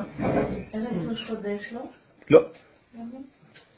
זה, זה, עוד פעם, לפי הקבלה. בסדר? בינתיים בא אליהו ושלוש ניצוצי אור מאירים בפניו. כלומר, בא אליהו עם... איפה ראש השנה נכנס שם? ערב ראש השנה כיפור? שמה, שכל הנשמות אה, עוברות? לא, שיש יש תפילות על זה. כן, בסדר, כן, נכון. נכון. אז אה, אז, אה, כך אומר הזוהר, ש- שזה לא נוהגים. כן, אז עושים את זה מרחוק. לכן, אולי מערת ג' החברים שהסתלקו, אז כאילו אליהו בא עם מה? עם שלושה שמתו. אז הוא בא עם שלוש אורות עליו, שלושה אורות. אמר לו רבי שמעון, מה הטעם לא היה מור במקום שנצטיירו ונחקגו סודות העליונים? למה לא באת? חיכינו לך. כשגיליתי את כל הסודות האלה, אתה חסרת לנו. אליהו, גילינו סודות של הקדוש ברוך הוא ביום ההילולה והשמחה. מור? זה אה, מורי ורבי, מסייר. כן? דרך אגב, כש, כשאנשים לא מבינים גם הם אומרים וכן למור, אז הם חושבים שזה וכן לאמור. זה לא וכן לאמור, זה וכן למר. כלומר, ואותו דבר בשביל מסייר. מה שאמרת לי וכן למר. אז בגלל שאומרים את זה, לא אומרים מר, כי זה מר, כן? אלא אומרים מור, אז כשאומרים וכן למור, זה לא וכן לאמור עם א'. אנשים לא יודעים, אז כולם כותבים לך וכן לאמור. כן? כמו שנאמר. אז זה לא זה, אז הרבה, יש, הרבה בעיות יש ב, ב, בכל הדברים האלה. בסדר, לאט לאט לומדים. אמר לו, חייך, אומר לו, חייך, רב, רבי, כן? אתם רואים, גם אליהו הנביא קורא לו רבי. חייך, רבי, שבע ימים, שבעה ימים, כן, התבררו לפני הקדוש ברוך הוא כל אלו שיבואו וימצאו איתו בבית ההידרה שלכם. דהיינו, הקדוש ברוך הוא כביכול החליט אילו נשמות של צדיקים ומלאכים יבואו לשמוע את הסודות. כלומר, בשבעה ימים הייתה החלטה עליונה מי ירד ומי לא ירד, מי יש לו זכות ללכת לשמוע את השיעור. כולם אמרו, אני, אני, אני, תביאו הצבעות, תביאו ניירות, אני שולף רק כמה שמסוגלים לרדת. כלומר, גם מהנשמות שכבר היו למעלה, של מלאכים ושל צדיקים, לא באו כולם לשמוע. כי זה עניין של אה? הכלה. צריך לקבל אישור כדי לבוא לשמוע את זה. הם היו צריכים להכיל את זה. זה אומר שכל פעם שיש שיעור למטה, יש מתנדבים בנשמות למעלה שרוצות להגיע לשמוע את השיעור למטה כדי להשלים תיקון. שהם לא למדו כשהם היו בחיים. אז הם מבקשים מרשות מהקדוש ברוך הוא, והקדוש ברוך הוא לא נותן לכולם, אלא לחלק. אומר, אתה עכשיו הגיע הזמן, לך תראה, תשמע שיעור מפי הרב. זה אומר שאותו יום, בעברה, מה שגילה לפי שמעון הרחב, שאומרים שאף פעם לא גילו חסדים כן. בעולם הזה, כן. גם בעליונים. גם בעליונים לא ידעו, כלום. זה, זה הסוד. בוודאי, רבי שמעון בר יוחאי, הוא לא מתקן את פה, הוא מתקן את הקשר בין העולמות. כן. זה, מה שאמרנו, שזה בעצם, זה אירנפין ומלכות. זאת אומרת שתמיד לפני שאתה מגלה מדרגה שהיא נקראת שמיני, שמיני זה גילוי. תמיד יש שבעה ימים, תמיד, תמיד זה, זה, זה כלל. שבעה ימים קודם ליום הכיפורים יש עבודה. לוקחים כהן ומלמדים אותו את סדר העבודה, שבעה ימים לפני היום השמיני במשכן, שבעה, תמיד זה ככה. סליחה שאני חוזר על הנקודה הזאת, זה לא מסתדר. פה בעולם הזה שמגנים דברים בסדר, אבל בעליונים, כן, מה לא יודעים? לא יודעים. את אומרת את זה בשבת. אפילו המלאכים, איך אומרים בשבת? איה מקום כבודו לארצו. מה הם מחכים, המלאכים בשבת? הם, הם חושבים שעם ישראל רואה את הקדוש ברוך הוא, אז הם מחכים לנו. למה הם מחכים לנו שאנחנו אומרים קדוש, קדוש, קדוש, אז הם אומרים? כי הם אומרים, וואי וואי, בטח הם ראו אותו. כלומר, למעלה הם חושבים שהוא למטה, ולמטה אנחנו חושבים שהוא למעלה. איפה הוא? בכל מקום, רק למי שמסוגל לקבל. הקדוש ברוך הוא אומר, אני לא אכנס ירושלים של מעלה, עד שלא אכנס לירושלים של מטה. נכון, נכון, זה, זה, זה היה על יום ירושלים, בסדר, בעזרת השם עוד שבוע. כן, צודקת אבל. זה בדיוק העניין. אבל איך הם מדברים על ההידרה, שזה היה סוף ימה? נכון. עכשיו מדברים על מה שהיה להידרה הקודם. לא, יש הידרה רבה והידרה זוטה. בסדר? ורציתי להימצא ולבוא להידרה, ולא יכולתי. שכן ביום ההוא שלחני הקדוש ברוך הוא לעשות ניסים לרב אמנון הסבא. מה אומר לו אליהו הנביא? תשימו לב איזה דיאלוג יש. הוא אומר לו, רציתי לבוא, אבל הקדוש ברוך הוא אמר לי, לא, יש לך עבודה אחרת היום, בבקשה, לך לרב אמנון הסבא, אתה צריך לעשות לו ניסים עם החברים שלו. אבל הקדוש ברוך הוא, בבקשה, יש אה, רבי שמעון בר יוחאי למטה, עושה סודות, תן לי לרדת אצלו. אומר לו, לא, אי אפשר, אתה צריך ללכת עכשיו עם החברים של רב אמנון הסבא שנמסרו בארמון המלך והתרחש להם נס שהפלתי להם את הכותל של הארמון על ידי זה שיצאו ממנו ונשארו במפולת אנשים ומתו 45 שרים. זאת אומרת, שם רצו להרוג את רב אמנון הסבא וכל מיני אנשים רשעים, אז הקדוש ברוך הוא שלח אותי לשם כדי להפיל את הקיר של המקום הזה על כולם שם, שכולם ימותו ושרבי אמנון הסבא עם התלמידים שלו ינצלו. גם גאולה. גם גאולה, כן? 45. נכון, זה אותו דבר, זה אותו שם. עסקתי בשם מה אחר. והוצאתי משם את רב אמנונה וחבריו והולכתי אותם בקפיצת הדרך לבקעת אונו. כן? לקחתי אותם לפי יד. כלומר, לקחתי אותם למדרגה של אחד. אונו, כן?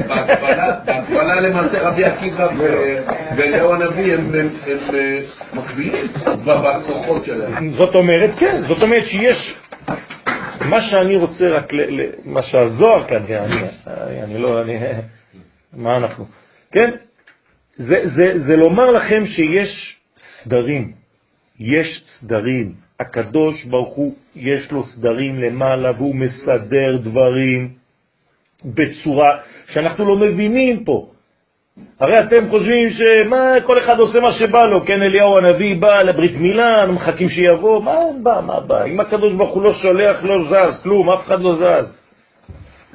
יש סדרן, כל אחד יש לו יציאה לדרך, יש לו קרטון, כל בוקר. טוב, הקדוש ברוך הוא, מה אני עושה היום? כן? רבני קרטונים. וזימנתי לפניהם לחם ומים שלא אכלו ג' ימים, גם הייתי צריך לדאוג להם לאכול לחם, מים, הכל הבאתי להם, והצלתי אותם. גם קטרינג. כן, קטרינג, הכל. אליהו כתוב, קטרינג. וכל היום ההוא לא עזבתי אותם, הייתי איתם כל היום, הייתי חייב לשמור עליהם. וכאשר שבתי, מצאתי פרסה שנשאו אותו כל אותם העמודים, הם המלאכים, ושלוש מן החבריה, כן, עליו.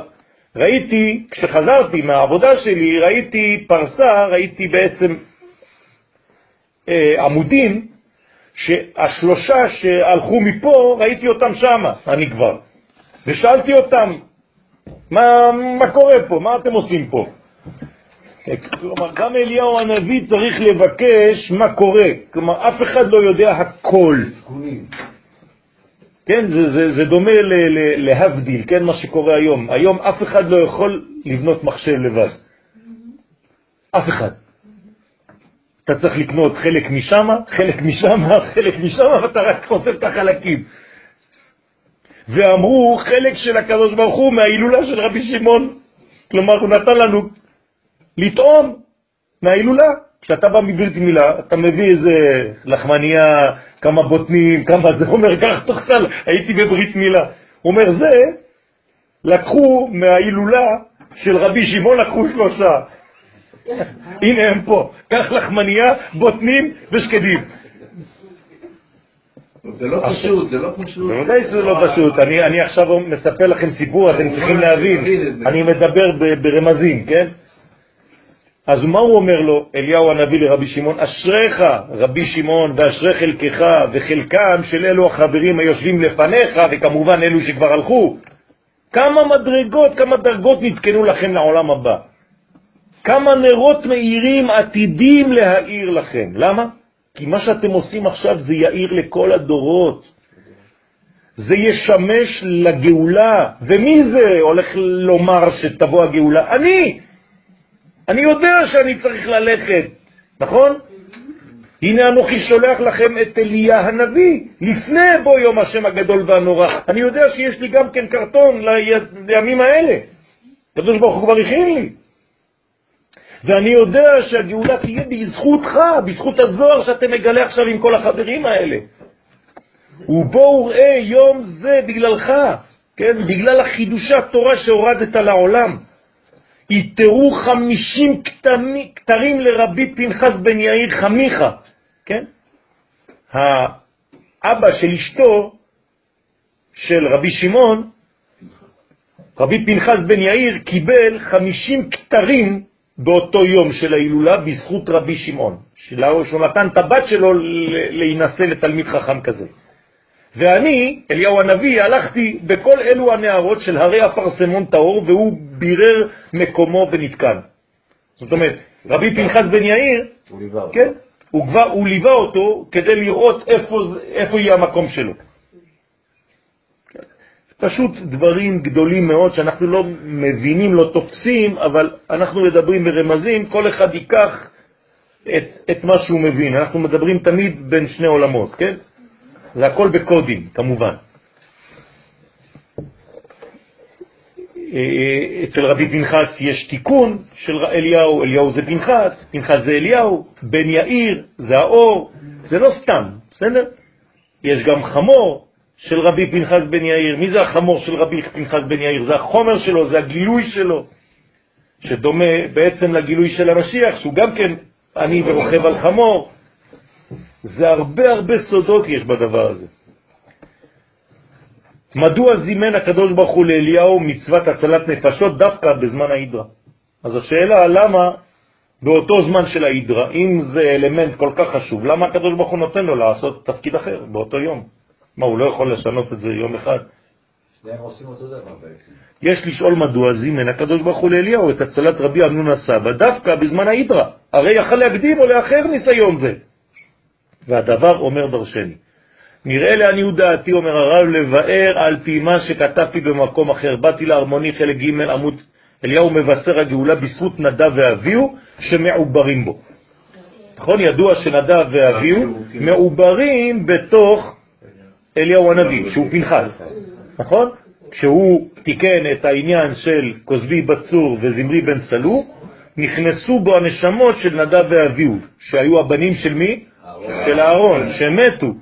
זאת אומרת שפנחס, מי הוא היה באותו רגע? ארבעה. ארבעה אנשים, נדב, אביהו, פנחס ואליהו. כלומר, ארבע נשמות גדולות בתוך איש אחד. כן? therefore you, כן? שאליהו הנביא משום שמעוברים בתוכו נדה ואביהו, רוצה בהקדמת הגאולה ואף קיבל 60 פולסה דנורה בגלל זה. כן, פולסה דנורה זה מקל, מקל אש. פולסה דנורה, זה חז ושלום כללה שמקללים בן אדם ומת מיד. זה מה שעשו על אה, אריק שרון. כן, כמה מקובלים עשו לו את זה, עשו לו פולסה דנורה, בגלל זה הוא מת, באותו יום שעשו לו את הפולסה דנורה הוא מת, וגם אלה שעושים את זה, הם צריכים למות. מי מת? כן? הם עשו לו פולסה דנורה. עכשיו, כן, באותה שנה. רוצה בהקדמת הגאולה, ואף קיבל 60 פולסה דנורה בגלל זה, כלומר הוא קיבל 60 מכות של אש. אין שם הביאור, כי כאן קיצרתי, ועוד בזוהר הקדוש, עדות על רצונו העז של אליהו בגאולה, כן, בראיה מאמנה, וזה תוקף דברו, אמר אליהו, רועה נאמן, זאת השעה לעלות למעלה. כלומר, כשמשה רבנו נפטר מהעולם הזה, בא אליהו הנביא ואמר לו, הגיע הזמן לעלות. לישיבה של מעלה על מנת לעורר את הגאולה, בוא תעזור לנו, כי אתה גואל, אתה משה, אתה יודע, אתה מומחה בגאולה, בוא תעזור לנו לעשות את הגאולה. בשבוע, סליחה, בשבועה תשביע אותי, כן, אני רוצה שתשביע אותי. כן, מה זה תשביע אותי? שווה שבע. מה זה אומר?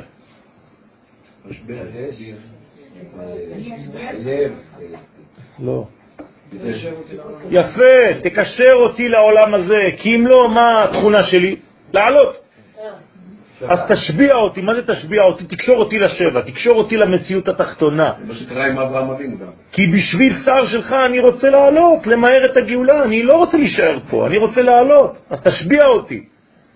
כלומר, תעזור לי אתה, משה רבנו, שאני אהיה זה שמכין למעלה את הגאולה בשביל מה שקורה למטה. שנתן לי הקדוש ברוך הוא רשות להתגלות לך בבית האסורים שלך. דהיינו ביות משה מתנוצץ ב-60 ריבון נשמות ישראל, לכן נשמתו סובלת צער של תלמידי חכמים שבדור. עד שאינם יכולים עקב הגלות לעסוק בתורה בהתנוצצות כוח נשמתו, ונחשב לו זה כצער גופו בבית האסורים. כלומר, משה רבנו נמצא בכלא בגלל שהוא כלול כמו כל נשמות ישראל, אז הוא לא יכול לחיות לבדו, הוא לא קיים לבד. הוא כאילו חלק מכל אחד. ולעשות איתך חסד, דהיינו לעלות למעלה, למהר את הקץ, לפי שאתה מחולל, מחולל, סליחה, מעוונות העם, כי מפאת העוונות הקדוש ברוך הוא גוזר על תלמידי חכמים גזירת עוני וגלות, וראיה מהם למצטער בצערם ובעונשם. זאת אומרת, איך זה עובד? שתלמידי חכמים בכל דור, זה כמו משה רבנו של אותו הדור, והם סובלים את הצער של עם ישראל. לכן כתוב על המשיח והוא מחולל מפשענו. כלומר, במקום שהוא יהיה קודש, יש לו חילול. יש לו משהו שחסר, לא יכול להתגלות, אז הוא חולה. אז תמיד מתארים אותו שהוא יושב עם כל מיני תחבושות, והוא צריך להוריד ולשים, כן, זה, זה, זה מין... כן. בגלל שהוא רצה בהקדמת הגאולה. כן? כן. כאילו, זה כל המדרגות של 60 ריבו, הוא, רצה, הוא רוצה כבר להקדים את המהלך. אז הוא אומר שאי אפשר להקדים את המהלכים, יש סדר לכל דבר. גם רשב"י יד, ידוע חפצו העז להביא את הגאולה, כלומר כל גדולי ישראל יש להם רק דבר אחד בראש ובלב, זה הגאולה, זהו. הבבא סאלי עליו השלום, אם תסתכלו, מי שהכיר אותו, מי שהיה אצלו בבית, מי שהיה נכנס אצלו לבית, כן, תמיד הוא היה מדבר רק על נושא אחד כל החיים שלו. זה רק על הגאולה, זה מה שמעניין תלמיד חכם אמיתי גדול. הוא לא ייכנס איתך לאיזה סוגיה בגמרא, זה אחר כך, זה כששואלים אותו שאלה. מה שמעניין תלמיד גדול כזה, ברמה כזאת, בסדר גודל כזה, זה רק הגאולה. כי בגאולה כל התשובות באות אחר כך. בסדר? זה גם התכלית. נכון. אז רבי שמעון חפצו עז להביא את הגאולה, ועיין מה שהרחבתי בספרי, באתי להרמוני וכו', את רצונו העז של רשבי להתיר לקדוש ברוך הוא את נדר הגלות. כלומר, כאילו הקדוש ברוך הוא היה לו נדר, ורבי שמעון בר יוחאי בא ואמר לקדוש ברוך הוא, אני עושה לך התרת נדרים. מי יכול להתיר נדר? רק חכם. כי נדר זה באיזה קומה? בינה. נון דר. כלומר, בינה זה נדרים. מי יכול להתיר נדר? מי שיותר גבוה. כי אם לא, אתה לא יכול להתיר נדר. זאת אומרת שהקדוש ברוך הוא נמצא כביכול בנדר שלו בחמישים שערים, ורבי שמעון בר יוחאי יותר גבוה הוא בחוכמה. ואז הוא אומר לקדוש ברוך הוא, אני עכשיו בא להתיר לך התרת נדרים, כדי שתביא את הגאולה לעולם. כי אתה, קדוש ברוך הוא, נכנסת למלכודת, קשרת את עצמך בגלות, ואני בא להתיר את זה. איך אני בא להתיר את זה? על ידי הזוהר. הזוהר זה התרת נדרים על הגלות. אתם מבינים מה זה אומר? רשב"י, כן, להתיר את הנגמר. לכן סידר הקדוש ברוך הוא לאליהו תפקיד. אבל רואים כן, שזה בוודאי. מתפתח עכשיו. בזמן העידה, כדי שלא ינס- ינסו, כן, ינס, ינסו ביחד בזמן גילוי הסודות הנוראים בהידרה לזרז את הגילולה, משום שעדיין לא הגיע זמנה. אם הם היו שניהם מחוברים, מה היה קורה? מיד הייתה הגאולה באה. אז מה עשה הקדוש ברוך הוא? הפריד ביניהם, אמר לאליהו להיות במקום אחד ולרבי שמעון להיות במקום אחר. אז עכשיו כשרבי שמעון שואל את אליהו הנביא, איפה היית? מה זה אומר איפה היית? רציתי גאולה. רציתי גאולה, אם היית בא, היינו סוגרים את העסקה כבר. למה לא היית פה? אומר לו, אני לא יודע למה לא הייתי פה, אתה יודע למה? עכשיו אני מבין, רטרואקטיבית. כי יש סדר לזמנים, והקדוש ברוך הוא שלח אותי בכוונה למקום אחר. לא, זה עוד נושא בפני עצמו. בואו נסיים את זה. כן. רבי שמעון בר יוחאי הוא אחת הדמויות הנערצות ביותר בכל הזמנים. משנה לשנה הולכת הערצה אליו וגוברת. כן, אנחנו רואים את זה. יותר ויותר אנשים מתחברים לתורה הזאת, כי לא תשכח מפי זרעו, נכון? כנראה בהילולת ל"ג בעומר הגדלות והיקפן משנה לשנה, זה עוד יותר ועוד יותר גדול. כן, הרב, הרב רמוני. תורתו היא תורתו של משיח, זאת התורה. אנחנו לומדים זוהר בסייעתא דשמיא, בכל הצניעות, באמת, בענווה גדולה. אני כל הזמן אומר לקדוש ברוך הוא, לא יודע למה זכינו לזה, אבל אני אומר תודה. והתורה הזאת היא התורה של מלך המשיח, זו תורה של הגאולה. למשיח יש ספר אחד ביד כשהוא מגיע, זה הזוהר. מי שלא מבין את הספר הזה, כשהמשיח יתחיל לדבר, הוא יסתכל עליו ככה, אה, מה הוא בא להגיד לי? אני לא מבין כלום. כפי שנכתב בזוהר הקדוש בראיה מאמנה, וזה תוקף דברו, והמשכילים יזהירו כזוהר הרקיע. בחיבור שלך, מי יהיו המשכילים שיזהירו כזוהר הרקיע? רק אלה שילמדו את החיבור שלך, את הזוהר, שהוא ספר הזוהר, מהזוהר של אימא הילאה, שזה בינה, שהיא בחינת תשובה. כלומר, התשובה לעולם זה הזוהר, הזוהר זה התשובה של כל העולם, להביא גאולה. ומשום שעתידים ישראל לטעום מן האילן הזה, מאילן החיים, הוא יודע, הוא אומר לו, זה, זה נבואה. אני יודע שאתה בסוף, בסוף, בסוף, כשנגיע בעזרת השם לסוף הזמן, אנשים יתחילו ללמוד את זה.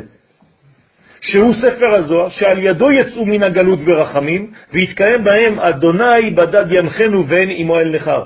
מתי יעזבו אותנו הגויים? מתי הקדוש ברוך הוא ידריך אותנו ותהיה לנו ברכה? כשכל עם ישראל יתחיל ללמוד את הספר הזה. אה. למרות התעסקותו בעניינים שברומו של עולם, עיקר עיסוקו של רבי שמעון בר יוחאי היה בפשט. למרות שהוא היה גדול גדול גדול בקבלה, בסופו של דבר צריך לעסוק באנשים, כן, בפשט. למה? כי רצונו היה להוריד את השפע עד למקום הנמוך ביותר. זה צדיק לא, אמיתי. זה צדיק אמיתי, זה שהוא מביא את הדברים לכאן. אם הוא היה נמצא למעלה ונשאר למעלה, אז לא מעניין אף אחד. עדות לכך ראינו כי מיד בצאתו מן המערה הלך לטהר את השווקים של טבריה. כן, מה הוא עשה כשהוא יצא מהמערה? הוא הלך, הלך לטבריה. כמו שכתוב בזוהר, הוא הלך לתאר את השווקים. איזה שווקים? של הרומאים. אתם זוכרים מה היה הוויכוח שבגללו הוא ברח? הוא אמר שהרומאים תקנו שווקים כדי, מה היה בשווקים? כדי להושיב בהם זונות. כן? שוק. שוק ברבים. זאת אומרת שהקדוש ברוך הוא עכשיו שולח את רבי שמעון בר יוחאי לטהר את השווקים של טבריה. ממה? מזוהמה. מהזוהמה הזאת, מה, מהזימה, מכל הדברים שהם חיצוניים לעם ישראל. זה מה שעושה הזוהר. הוא ממש לאומי. בוודאי שזה לאומי, זה רק לאומי. אם רבי שמעון בורח, זה לא בגלל שהוא פוחד, זה בגלל שהוא יודע שהזמן לא מתאים. ולכן הוא אומר, צריך לשמור את זה לזמן אחר. אבל אני לא סובל שיהיה שלטון זר בארץ ישראל, צריך שלטון יהודי פה. זהו, אני נלחם.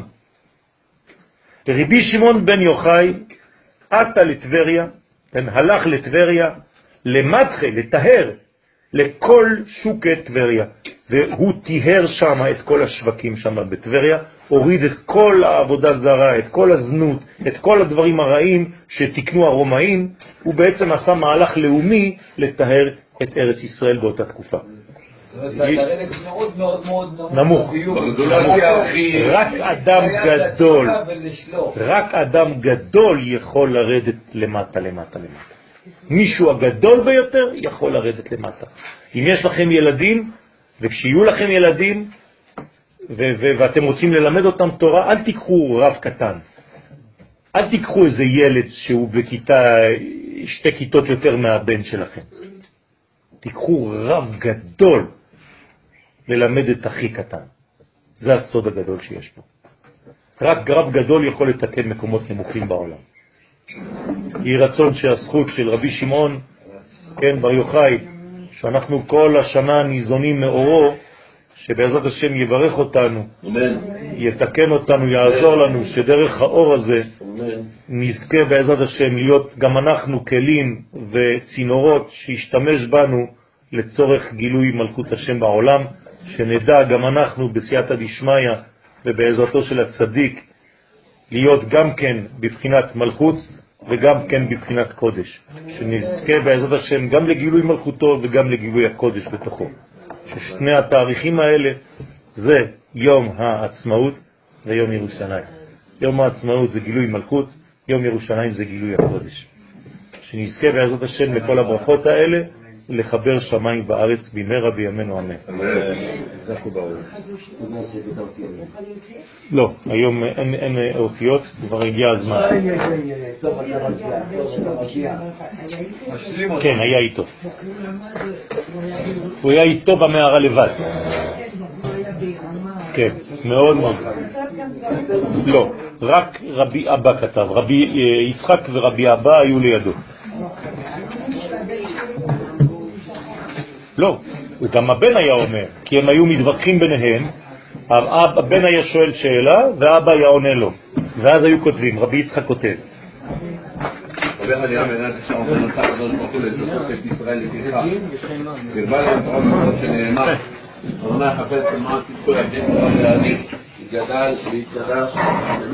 אמן.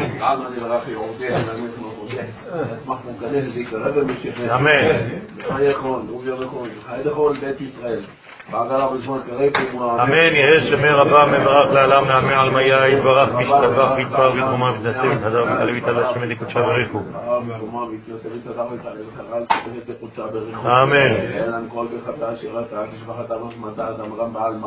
אמן.